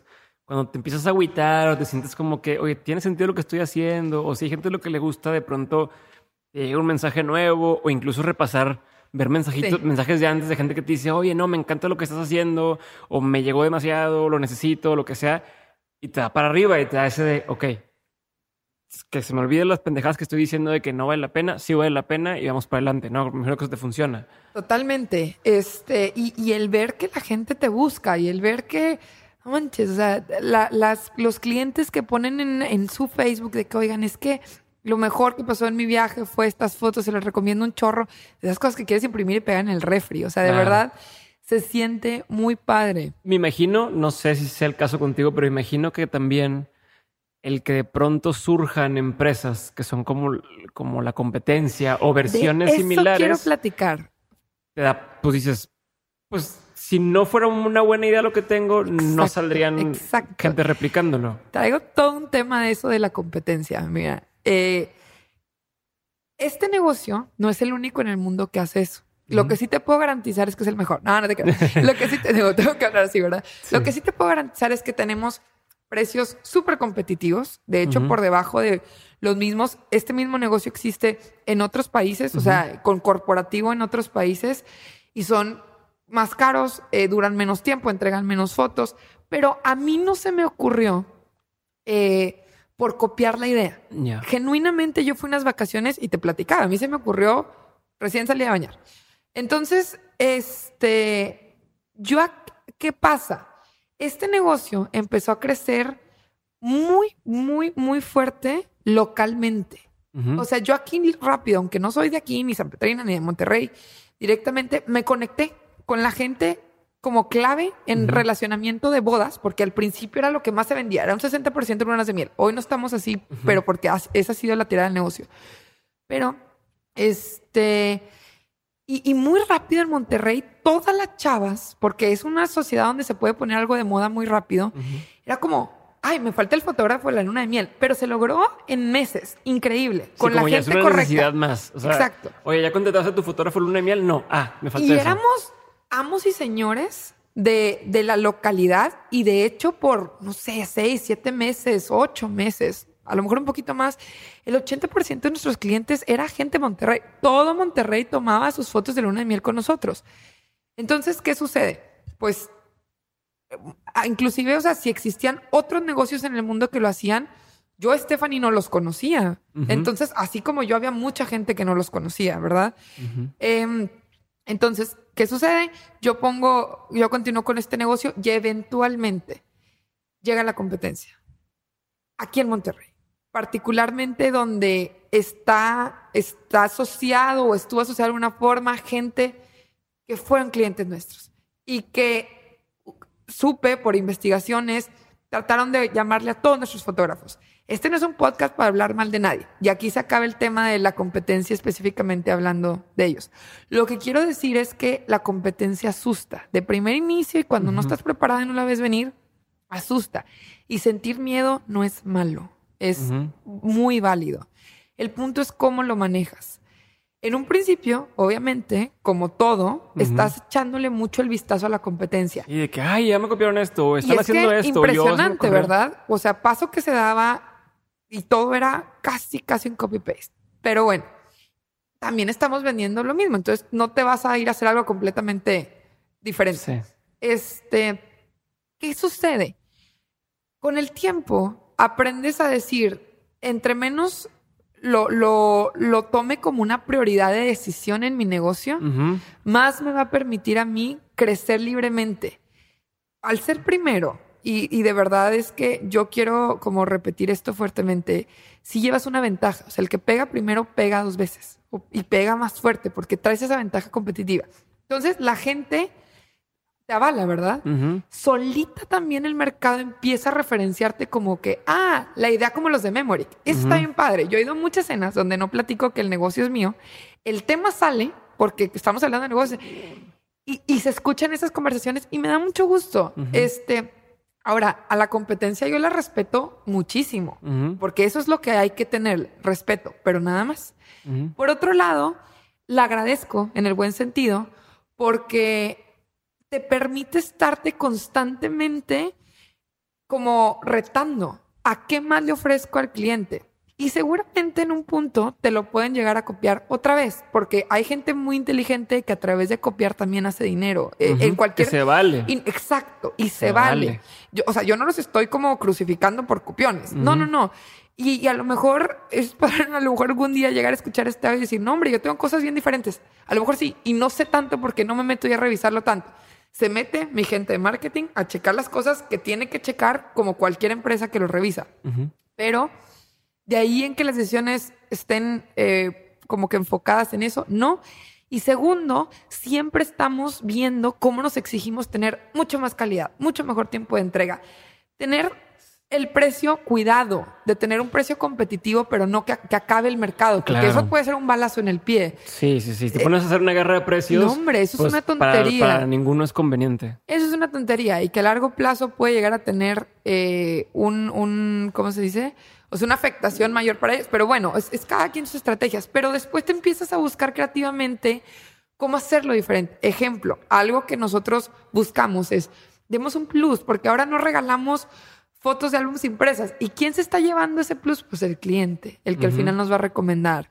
El que si le hablamos bien padre y como amigos a través de Facebook y lo tratamos y tratamos de tener un quality, eh, ¿cómo se llama? Customer happiness, quality Ujú. al 100%, pues, pues eso es, es lo que nosotros estamos Yo, buscando. yo creo que en, en temas de competencia, las ventajas de que de pronto haya una, un competidor en el mercado es que ya tienes como esa presioncita extra de, de si antes ya estaba acomodado y estaba a gusto y pues no hay nadie más y soy el único con el que pueden este, eh, Adquirir esto, contratar. ajá. de pronto ya tienes esta otra, otra opción donde dices, tengo que ser el triple de bueno de lo que soy hoy. Es una presión positiva. Y otra cosa que yo opino de la competencia es, eh, por un lado, que están validando eh, tu, tu, tu concepto de que dicen, ok, ya somos dos. Eh, por ejemplo, ¿qué pasa con el mezcal? Sale el primer mezcal artesanal, Y pues la gente como que, me, ¿qué es esto? Pues no sé, no lo he probado. Pero de pronto hay 10 mezcales artesanales y ya it's a thing. O sea, ya es algo, ya hay, ya hay un mercado de, de, Gente que lo busca. de mezcal artesanal. Y entonces ya quiero comprarlo porque ya hay varias marcas, ya me interesa el producto. Y entonces, por un lado, que haya más, por ejemplo, a mí me pasa aquí en México que, que entre más podcast en español haya, mejor porque hay más posibilidades de que más gente llegue conmigo. Porque que, oye, ya escribí los podcasts, me interesa, ¿qué otra opción hay? Ah, está de mentes, Sí. quiero escuchar de mentes y me lleva ahí. Y una tercera cosa que yo opino de la competencia, que no sé si tú lo, lo, lo veas igual o no, es que el punto, como estás diciendo ahorita, no es enfocarte en qué hizo la competencia y luego, ahora qué hago yo. Y que yo voy a llevar mi camino y yo voy a ser cada vez mejor y yo voy a marcar el primer, el primer paso, ¿no? En lugar de, de ser reactivo, Sí, tú sí, más bien sí. estás imponiendo y, y dejas que la competencia reaccione. Y es más, y capaz que sientas, a veces sientas a tres competidores en la mesa, si pudieras, y capaz que la visión que tiene cada uno es diferente. O sea, a veces no sabes. Entonces, lo curioso es que bajo ofrecer el mismo servicio, a lo mejor estás persiguiendo a largo plazo algo muy diferente y se vale. Este, entonces, pues la competencia asusta, pero no, no, o sea, la tienes que saber manejar. No, no te puede paralizar. Hola, soy Diego otra vez y en menos de un minuto regresamos con el episodio. Pero antes, necesito que escuches este anuncio. Estamos en la recta final del año y si estás buscando un empujón para lograr todo lo que te propusiste, te recomiendo que pruebes Hack y Rest, dos suplementos que a mí me han ayudado a ser mucho más productivo, entrar más rápido en estado de flow, conectar mejor las ideas cuando doy conferencias y en general a tener más energía hasta el final del día para poder dedicarle tiempo de calidad a mi esposa y a mis amigos. La marca se llama Nutrox y si entras a nutrox.com, n o o t r o x.com y te animas a comprar Hack y Rest antes del 31 de diciembre, obtén una rebaja del 20% en tu primer compra introduciendo el código de descuento de Mentes. Bueno, antes de pasar a, la- a una serie de preguntas que te quiero hacer que, que hago a todos mis invitados, nada más quiero saber en qué momento, como, tú dices, siempre se me ocurrían ideas de negocio, Ah, pero siempre estuve muy contento en mi trabajo corporativo y yo quería Sí. mi trabajo corporativo. ¿Qué, ¿Qué tuvo que pasar? A lo mejor ya lo dijiste, pero quisiera como recalcar, ¿qué tuvo que pasar para que te cambiara el chip y dijeras, voy a perseguir esa idea que tuve? es que realmente el negocio me empujó.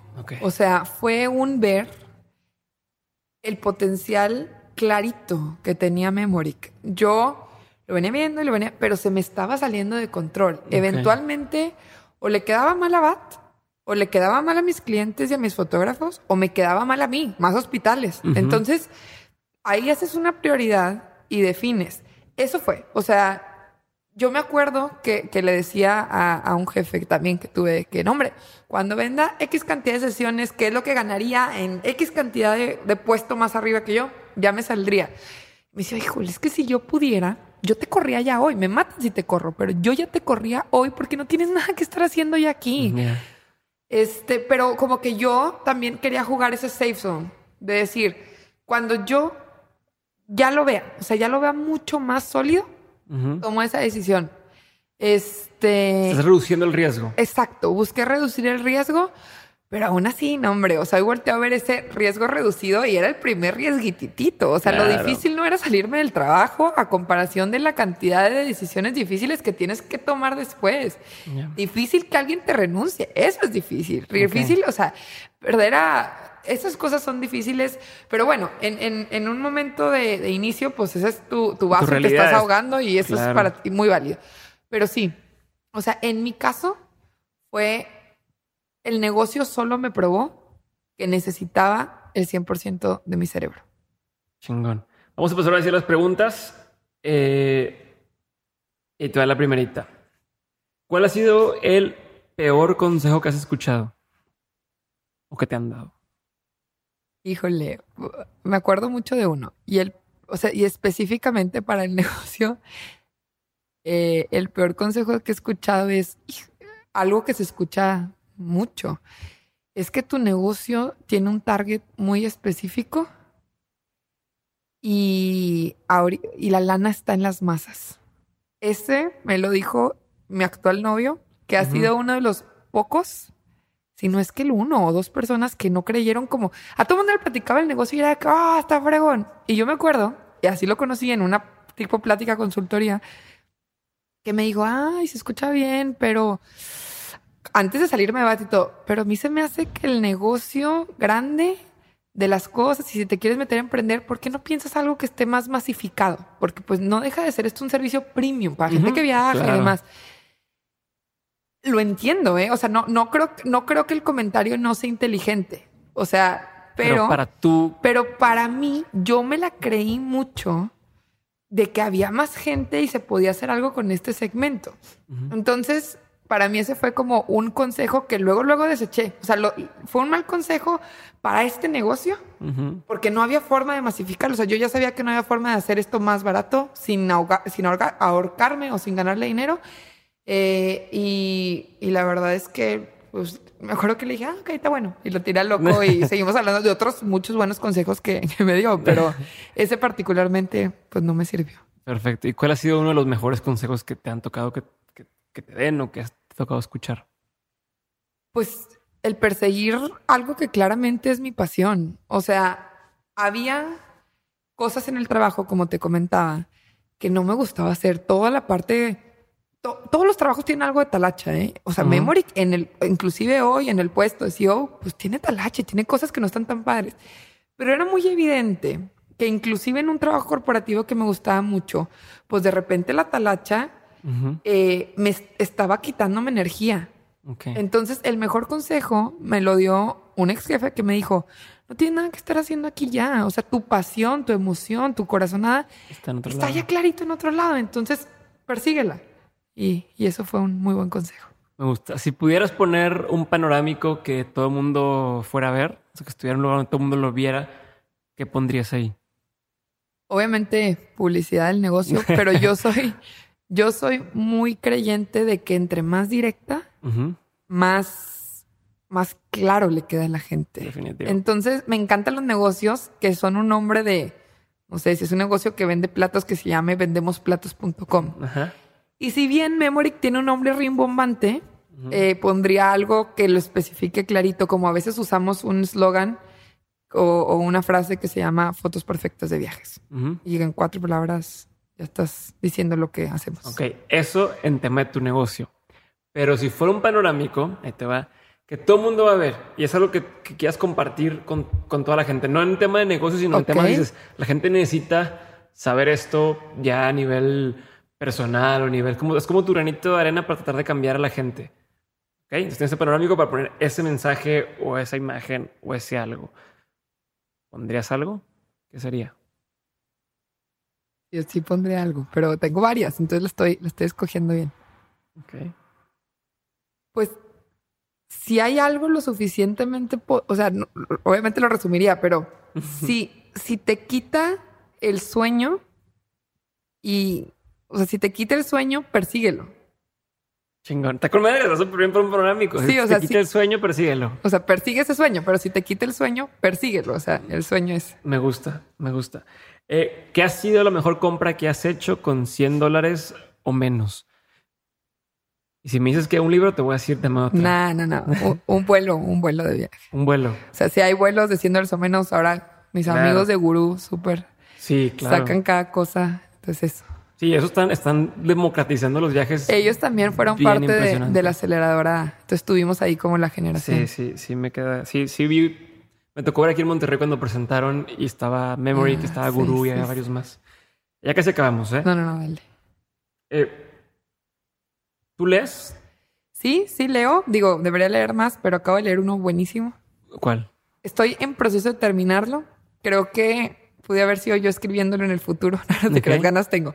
Es de Timothy Ferris y se llama La Semana Laboral de Cuatro es Días. libro de mis libros favoritos. Y, y muchas de las cosas que se presentan en ese libro es como hoy en día yo, yo vivo. O sea, ese tipo de experiencias. Y es- entonces va muy afín a lo que creo que estoy construyendo y sobre todo quiero construir más hacia un futuro. Sí, no, definitivo. Hace poco hablaba con un amigo que tiene un negocio, eh, un súper. Bueno, voy a hacer el comercial, se llama TPI y venden Zero Waste, ¿no? No venden, no venden eh, nada que deje empaques ni desperdicios. Y está, tienen poco que empezaron y su problema, entre comillas, decía que tienen que ir a trabajar los sábados. O sea, que tienen que ir los sábados a estar ahí porque si no está como que siente que... Sí, sí, sí. Y platicábamos justo de eso, de, de, ¿qué pasa si no vas un sábado? ¿O por qué no prueba, no vayas un sábado y a ver qué pasa? Eso va a estar esta semana, a ver si sí me hace caso. Pero como ir quitando chamba que crees que tienes que estar haciendo, pero que realmente puedes delegar a otras personas y, y, no va a cambiar en, en, nada, ¿no? Y va muy de la mano del libro que, que dices, recomendado para todo el mundo. Y en línea con eso te iba a decir, ¿cuál es el libro que más recomiendas o que más regalas? Leo más cosas de ciencia ficción o cosas así. Ah, bueno, soy súper fan de Harry Potter. Entonces, si tuviera que regalar un libro, y alguien no lo ha leído, por siempre el primero de Harry Potter. De plano. Mi sí, me encanta. le encanta Harry Potter. Yo nunca, nunca lo he. Sí, me gusta mucho. Perfecto. ¿Tienes una rutina diaria? Diario, malamente, me la quiero quitar. Me levanto, agarro el celular y hay mil mensajes, mil mails de gente en otros lugares del mundo buscándome. Entonces, me levanto. Si hay algo muy urgente, antes de cualquier cosa ya estoy prendiendo la computadora. Entonces, workaholiquita, uh pero también como últimamente estoy viajando mucho, cuando hago la rutina, porque de hecho estoy cero haciendo rutinas últimamente, pero cuando la hago, pues sí, sí trabajo como que desde que me levanto, este, pero al contrario, quiero quitarme las rutinas. Okay. Ese, ese es uno de mis retos del, del siguiente año. Okay. Eh, vivo, vivo sola aquí en Monterrey, este, entonces pues soy muy dueña de, de mi tiempo. Generalmente si hago algo de ejercicio lo hago a mediodía.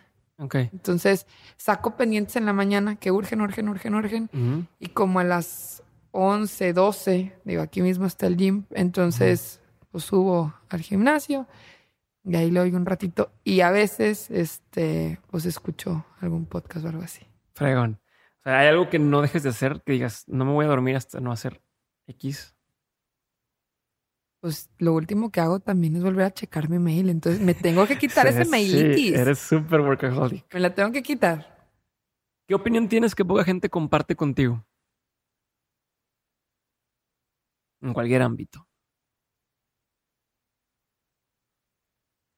Fíjate que estoy muy en contra del favoritismo hacia las mujeres.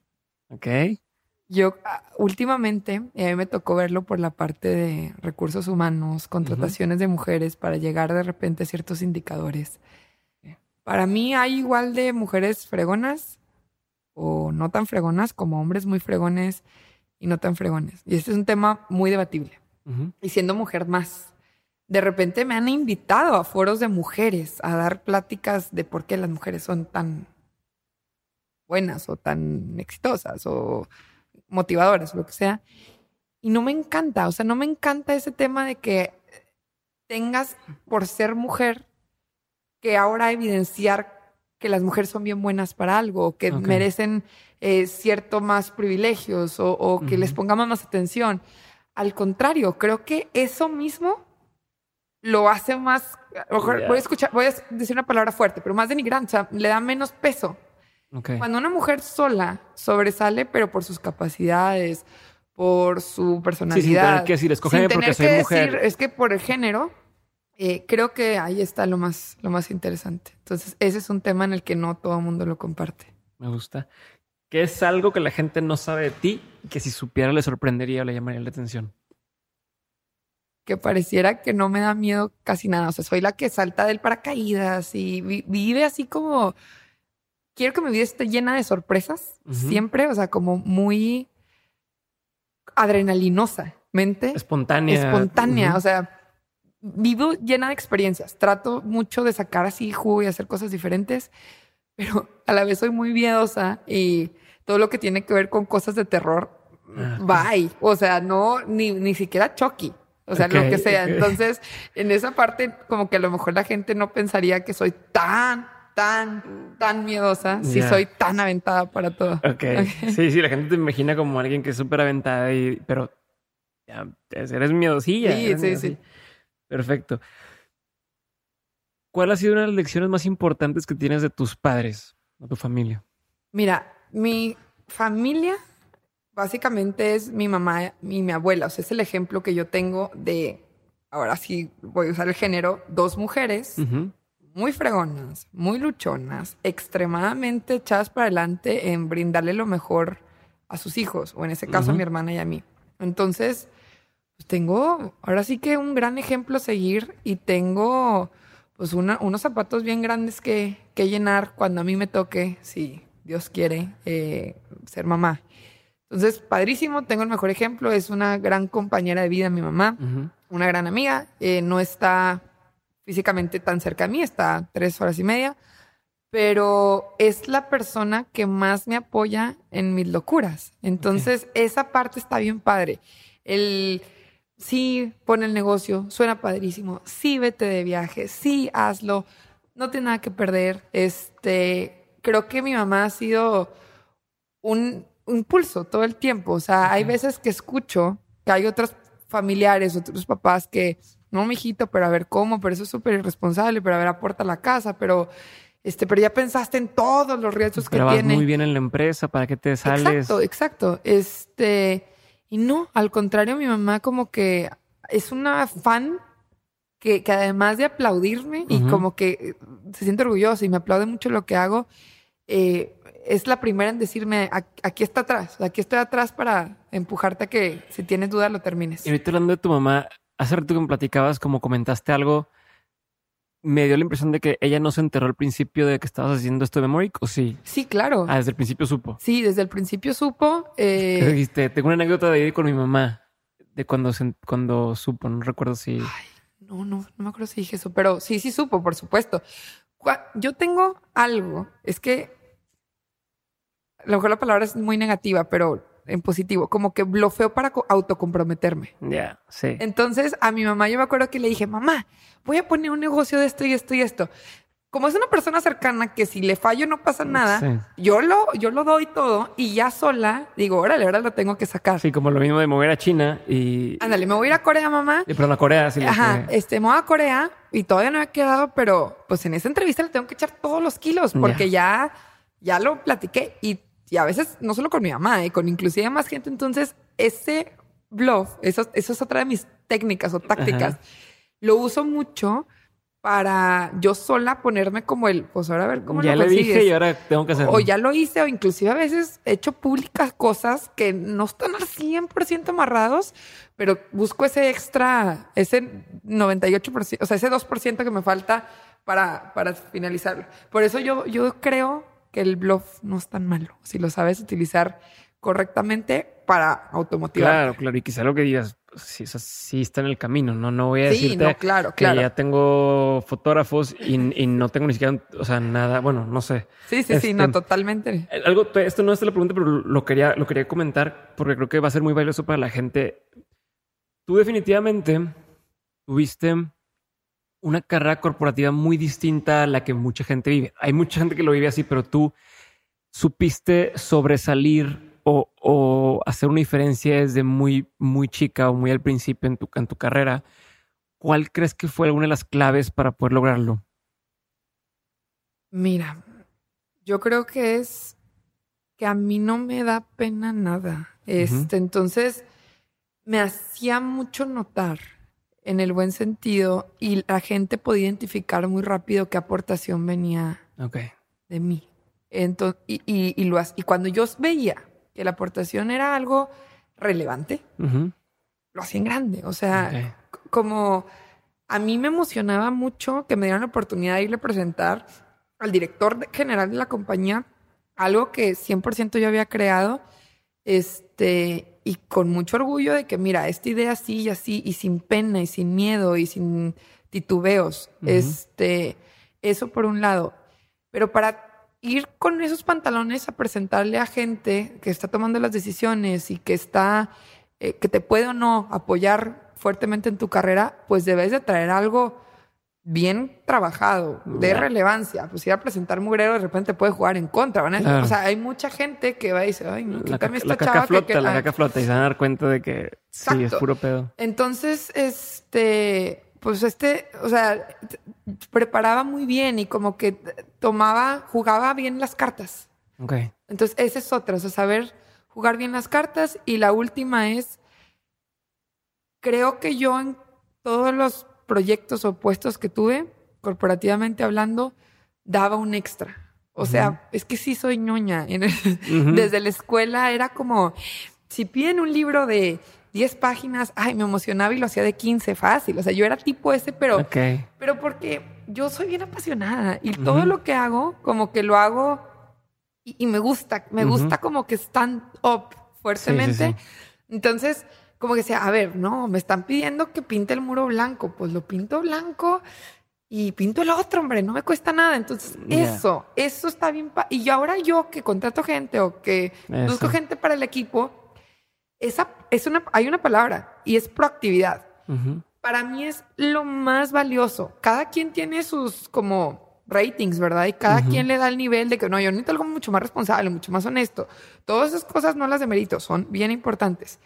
Pero para mí el que alguien sea proactivo, uf, vale, vale, tiene un plus. O sea, y, a lo mejor, oye, ¿quieres una mini tú? Pues no, no, no en todo. Pero en, ese, en esa onda de la proactividad, yo lo, yo lo valoro demasiado.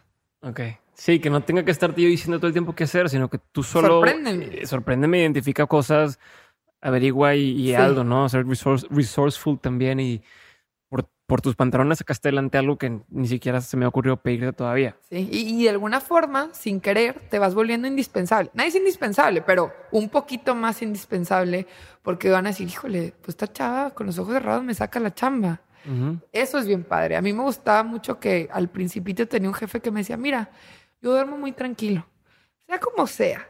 A lo mejor hasta un día antes no vas a dormir, porque ni me has dado estatus, como que yo no soy la muy organizada, ¿eh? yo soy ese perfil que no tengo agenda, no, mal, mal, porque a veces me van las cabras, pero no soy la más ni organizada en mis tiempos, ni organizada en mi día a día, este, pero la gente que trabaja conmigo sabe de que va a estar listo, va a estar listo al ciento 10%. Ok. Entonces, eso es. Ya veré cómo le hago, pero yo te lo entrego. Ajá. Chingón. Ya que se acabamos, ¿qué te da mucha curiosidad hoy? ¿Qué es algo en lo que piensas mucho? Eh, personalmente, en temas de negocio. Ambos. En temas de negocio, mucha curiosidad es hasta dónde puede llegar esto. Okay. O sea, la verdad es que hoy no lo sé. Y es parte de un valor bien importante como persona, emprendedor, obviamente es esa humildad, ¿verdad? Y hay mil cosas que yo no sé de este negocio. De hecho, todos los días me sorprende y me cambia un poquito lo que pensaba, pero me da curiosidad hasta dónde lo podemos llevar.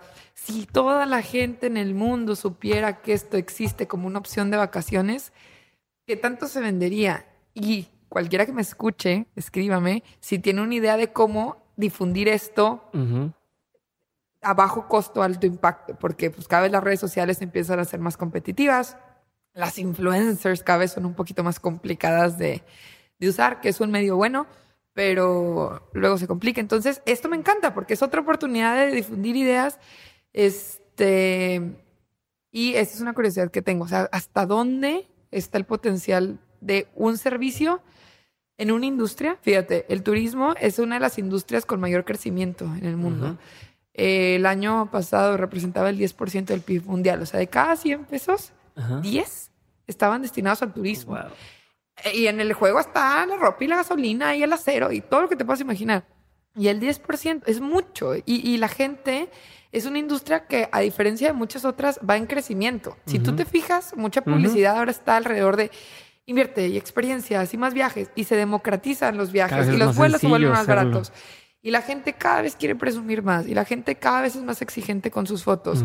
Y la vida en Facebook cada vez te invita a que demuestres más y que te eres más fregón. Entonces, pues sin que... Y incluso cada vez, como tú dices, te lo dejan más fácil. O sea, cada vez tienes menos excusas para no hacer eso que quieres. De que, oye, quiero viajar. Antes era carísimo un avión, tienes que hacerlo con muchísimo tiempo de anticipación, conseguir un hotel, pero ahora hay un Airbnb, este, incluso hay aplicaciones que el mismo día tú llegas y encuentras noches de hotel baratísimas. Guru de viaje lo está haciendo súper bien, que hace que puedas viajar eh, facilísimo y a un costo impresionantemente bajo. Entonces, cada vez hay más. Entonces, esto como complemento a los viajes, porque eso es lo que hacemos, eh, pues brinda, o sea, hay una oportunidad mucho más grande, explorando más mercados. Hoy en día muchísimo, todavía la mayoría de nuestros clientes son mexicanos y pues es un servicio a lo mejor para la clase media, media alta. Entonces, ¿qué pasaría si logramos posicionarlo de la forma correcta en el extranjero? Estamos explorando todo eso. Hacia allá va, cada vez más tenemos clientes más internacionales, pero sabemos que hay muy buen potencial, o sea, oportunidades muy interesantes. Y personalmente, ¿qué me da curiosidad? Pues ahora que tengo más tiempo libre, que el negocio está más estable, que yo ya no ando como loca, ta, ta, ta, soy muy curiosa. Entonces, me gusta mucho aprender a través de otros. La verdad, me cuesta como que pensar en meter una maestría para estudiar y hacer exámenes. En mis tiempos de juventud en la universidad era muy aplicada y era de verdad pues las mejores calificaciones y me gustaba mucho eso, pero ya no. O sea, ahora como mi curiosidad es conocer gente interesante. Mi curiosidad es aprender de más gente y algo que creo que es de mis fortalezas es mi capacidad de hacer networking y de, oye, vamos a platicar, echarnos un café y me pasa. Yo leo la biografía de alguien interesante y ya le mandé un mail. Claro. Y si no me contesta, no me contestó y no me, no me pasa nada. Pero la mayoría de la gente tiene muchas ganas de platicar. Me ¿eh? de ti y, y me... Y, digo, estoy alargando. Llevamos una hora cuarenta minutos platicando ya sé que te dije que nada más una hora y perdóname, pero cada vez encuentro más cosas. Y esto ahorita ya no sé si te estás muriendo de, prisa, pero quiero decirlo. Eh, me consta que no te da pena eh, pedir las cosas o preguntar o acercarte y oye, ¿cómo ves esto? ¿Y cómo es esto? Y demás. Incluso hay una historia que platicas y que no salió hace rato y, y le voy a preguntar de una vez que te lo platiques. La pregunta que hiciste para lo de Rusia, ¿te acuerdas? Claro. ¿Qué pasó ahí? Mira, yo tenía, o sea, ¿por qué un viaje tan largo? En todo este tiempo, en, emprendiendo, la verdad es que hice este negocio para viajar más y para disfrutar más de alguna forma, y es lo último que hacía de tanto trabajo. Entonces dije, a ver, ya, o lo hago ahorita y me, me recargo de pilas, ya no lo hago nunca, o sea. Entonces, el verano, este verano, que fue el mundial, yo programé un viaje a Europa. Y luego dije, ay, caray, pero a ver, si ya voy a Europa y me voy a ir dos meses, tengo que hacer algo que le haga sentido al negocio y que aparte, pues ya me estoy gastando una lana, de alguna manera que retribuya eh, en esa estadía más allá de, ir a conocer nada más fotógrafos y ampliar mercados. Entonces, casualmente, porque de verdad no es como que soy fanática del fútbol ni, ni mucho menos, normal. Me, gustan los partidos de fútbol, pero normal. es un partido bueno, ves la final, ves eso y... Exacto. Este, entonces, eh, casualmente en Europa iba a ser el Mundial y dije, a ver, ¿qué tanto costaría ir a un juego del mundial como experiencia, pero sobre todo porque es el evento mm, de turismo, o sea, es el evento de fútbol, pero al final es un evento de turismo donde la gente que puede ir tiene el poder adquisitivo en su mayoría de viajar y que es el, evento más grande de los próximos cuatro años.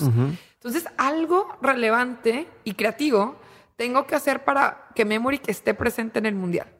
Entonces, me acuerdo que coticé así con diferentes agencias creativas eh, un eslogan muy poderoso. Yo decía, quiero algo súper profesional, es el momento. Y para lo que yo esperaba era muy caro. Entonces dije, ching, pues mejor me pongo a pensar yo otra vez. Y dije, eh, eh, iba en un, en un viaje Torreón-Monterrey manejando. Dije, pues tengo tres horas para sacar mi campaña. Órale, enfócate en pensar cosas. Y ahí, mero, iba con otras tres personas y les dije, empiecen todos a decirme cosas que les recuerdan a México y a ver cómo lo vamos cruzando con fotos. Yo a todo el mundo les, saco algo. sí, le sacas algo. Este, entonces alguien dijo algo del Chapulín Colorado y luego alguien dijo otra canción y ahí se me ocurrió la frase que usamos todo el mundial que fue con fotos se alegran cielito lindo los corazones. Ok. ¿Qué hice? Lo que hice fue a través de todos los clientes que iban a Europa y las redes sociales distribuir playeras de Memory para que entraran al estadio con ellas. Y se viera una campaña muy producida dentro de los estadios del Mundial, cuando que no me costaba nada más que se iba a rifar sesiones de fotos a la gente que se tallara con la playera. Buenísimo, era un marketing. Y aparte yo, me valió queso, que no sé si se puede o no se puede, digo, ya no pasó nada y no estuve en la cárcel rusa, pero metí muchas playeras al estadio y las distribuí. Después supe que no se podía, pero se los juro que fue hasta después. este pero no me las quitaron. Entonces yo ahí en el estadio distribuí, tengo muchas fotos de gente de muchas nacionalidades con sus banderas y luego hice como un tipo campaña guerrilla, así se les llama, donde así como te tatúas las banderas, tatuábamos a la gente con tatuajes de que no permanentes de memory, que entonces hicimos mucho marketing que cualquier persona que entraba a nuestras redes en ese momento parecía que había llevado a toda una producción hacer campañas en Rusia cuando que la verdad fue muy bajo costo a un impacto muy alto. Y luego, por otro lado, dije, a ver, eso está muy padre, pero eso lo puede hacer cualquiera. O sea, todavía sí lo pensé. Quiero llevarlo a un nivel superior. Entonces dije, ¿qué o quiénes son las personas que todo mundo van a estar viendo en este momento del tiempo de, de, en este periodo de tiempo del mundial. Y pensé en las televisoras de deportes y lo dije, a ver, pues si ya quiero, yo quiero la mejor. Entonces, ¿quién es la televisora más grande eh, de deportes a nivel mundial? Bueno, ESPN. Ok. Entonces, me acuerdo muy bien y algo muy, muy yo puse en mi Facebook. Alguien que conozca o alguien que tenga algún conocido en ESPN, punto. Y me contestaron cuatro o tres personas y tuve ocho likes. el post menos exitoso de mi red social. Pero una persona de las que me contestó por inbox me escribe, oye, yo tengo un contacto, un tío mío trabaja en ESPN, déjame le comento de tu negocio. Esta chava, que le agradezco mucho, ni la conozco. Tengo yo mucha gente en mi Facebook que es parte de mi Facebook porque de alguna manera por el negocio me han seguido o les me han recomendado con ellos. Y esta chava creo que hace siglos había comprado una sesión de fotos de regalo para una amiga. Entonces, así, solito, por ver la pregunta tan clara, en letras blancas, con pantalla azul la pregunta, este, me contesta eso, me da, me dice, oye, hablé con mi tío, bien buena onda, dice que sí, que lo busques.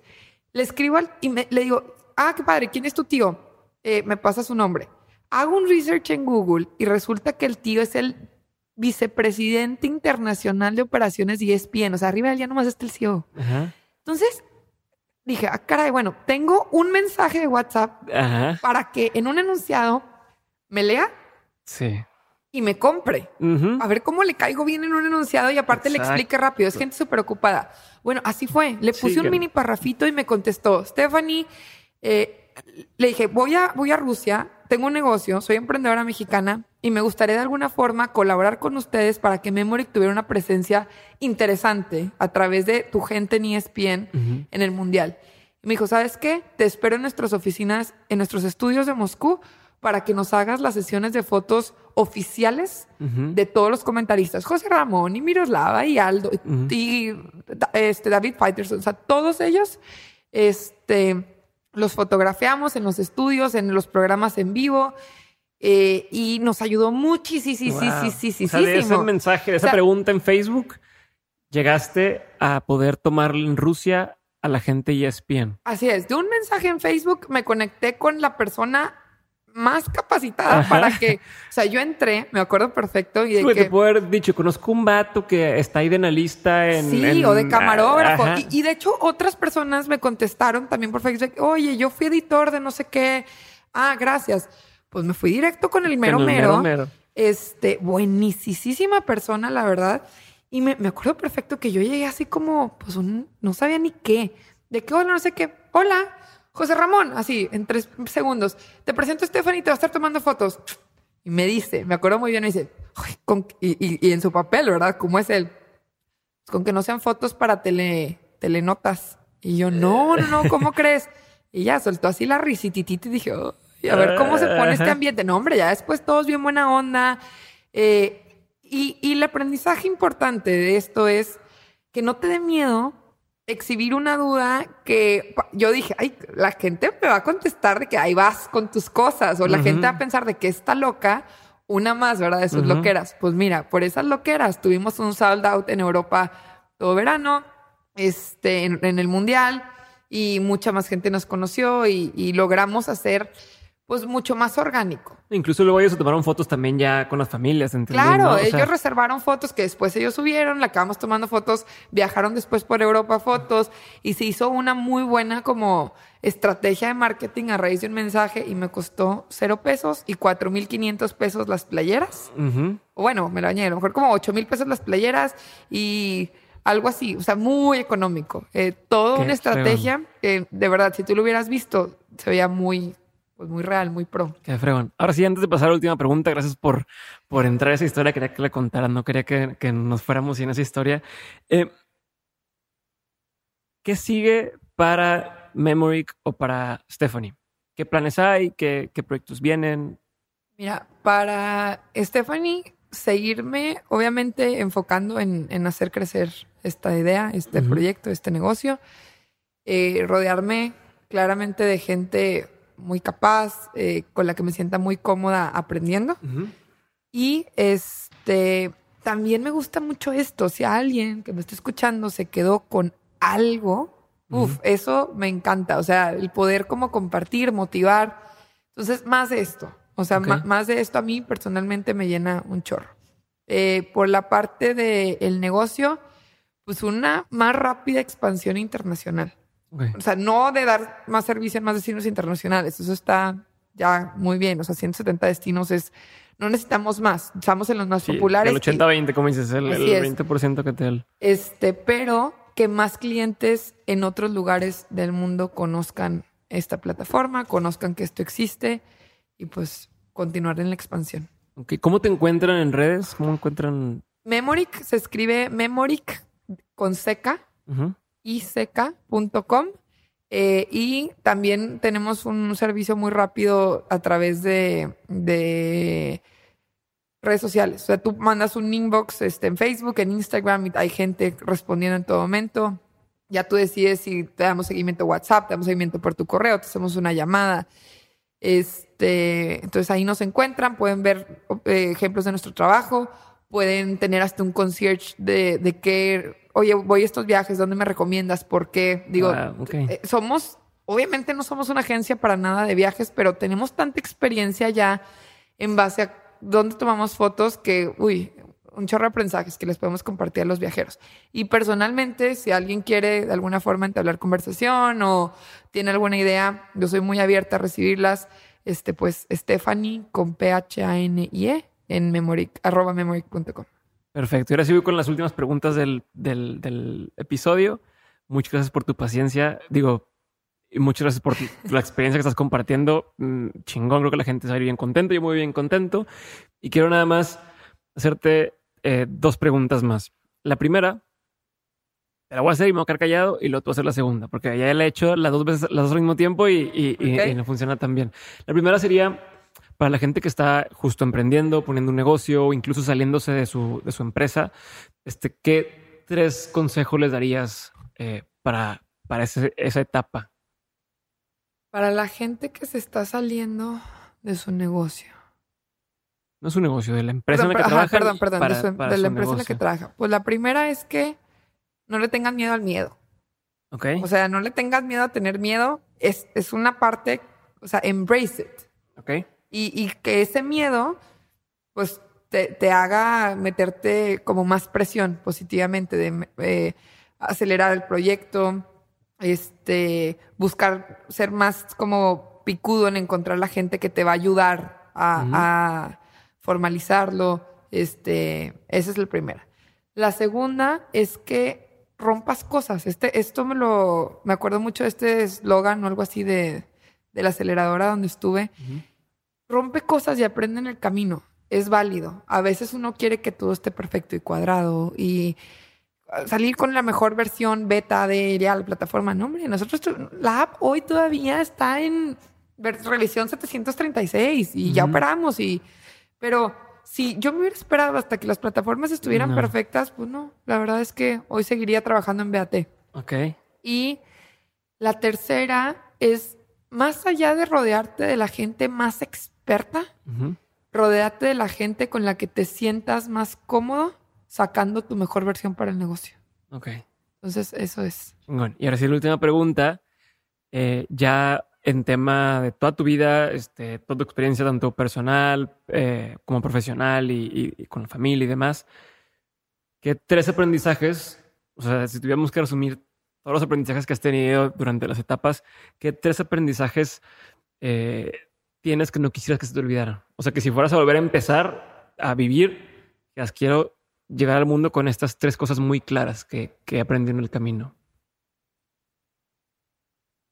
Lo primero es que, ya sé cuál está buena, lo, lo que parece más malo no es lo más malo. O sea, a mí me, me acuerdo mucho, la primera vez que una chava que trabajaba conmigo su esposo se fue, fue clienta y luego yo buscaba a alguien que trabajara conmigo y como que eso pasa mucho, los clientes quieren trabajar en esto y eso me encanta.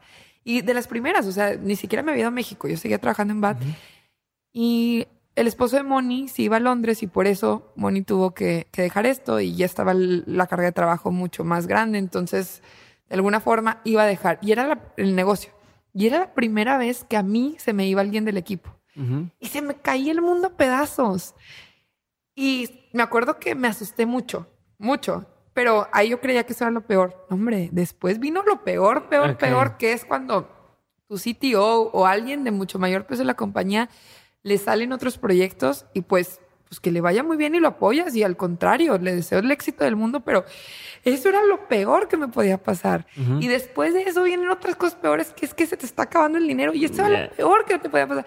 O sea, lo peor nunca se va a acabar, pero la verdad es que no es lo peor. Ve hoy, estamos vivitos, estamos coleando, la empresa sigue siendo rentable, la empresa sigue teniendo este, gente trabajando, gente sobre todo que esté interesada en trabajar. Yo posté una vacante en mis redes sociales y me sorprendió. La última vez me llegaron 200 requests de gente que quería un trabajo part-time en Europa. Bien padre. O sea, bien padre que me dio chance de entrevistar por tiempo a 10 chavas. Pero lo peor nunca es lo peor. Esa es una. Okay. La, el otro aprendizaje es que pues que no te dé miedo no saber. O sea, bueno, sí te va a dar miedo no saber, pero acéptalo y, levanta la mano y, no pasa nada.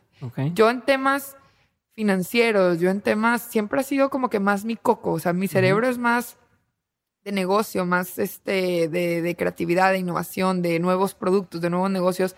Y a lo mejor los temas financieros y que el plan financiero y que esto y que el otro pues, no me llaman tanto la atención y por ende no me gusta. Y por... Entonces, no, no tienes que saberlo todo y está bien. Eh, mejor asesórate con la gente correcta, simplifícate las tareas. O sea, ya si yo sé que me choca hacer Excel, pues ya tengo un Excel con el que tengo que trabajar y darle un día a la semana en el que tienes que revisar el PNL y acéptalo. Pero este no tienes que ser experto en todo. Y el tercer punto, yo creo que sería pues el que he repetido, no me canso de repetir, que no te dé pena como que tocar puertas y hablar con gente y, conectarte, este, y no pasa nada, o sea, quítate de tu cabeza las barreras jerárquicas. Muchas veces son tus limitaciones. La verdad es que cuando te sorprendes y te das cuenta que la gente más fregona y la que más sabe, generalmente, no siempre, pero muchas veces está dispuesta a ayudar y están felices, o sea, como que se sienten halagados de que vayas y los busques. Entonces, si traes algo de peso, también si los buscas para platicar una tontería, pues no quemes cartucho, pero si, o sea, si tienes, si tú quieres, si tú sabes, ya me pasó, o sea, ir a buscar al presidente de Kodak para decirle que si hacemos una alianza, o sea, ya lo hice, ya toqué la puerta, lo busqué por LinkedIn y, y pasó, y al final no era el momento, y, pero la espinita no se me quedó. Entonces, yo soy de la que, pues mando el mail y mando el mail a un artista. Y si el artista me dice que no, pues no pasa nada. Entonces, eso, es eso. Aviéntate.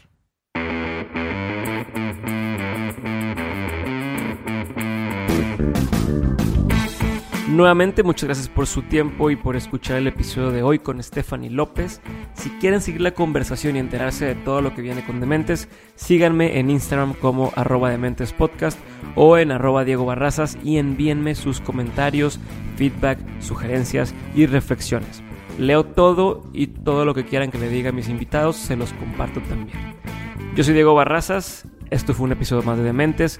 Compartan podcast con sus amigos hasta que les sangren las orejas. Nos escuchamos el jueves en el último minisodio del año. Bye.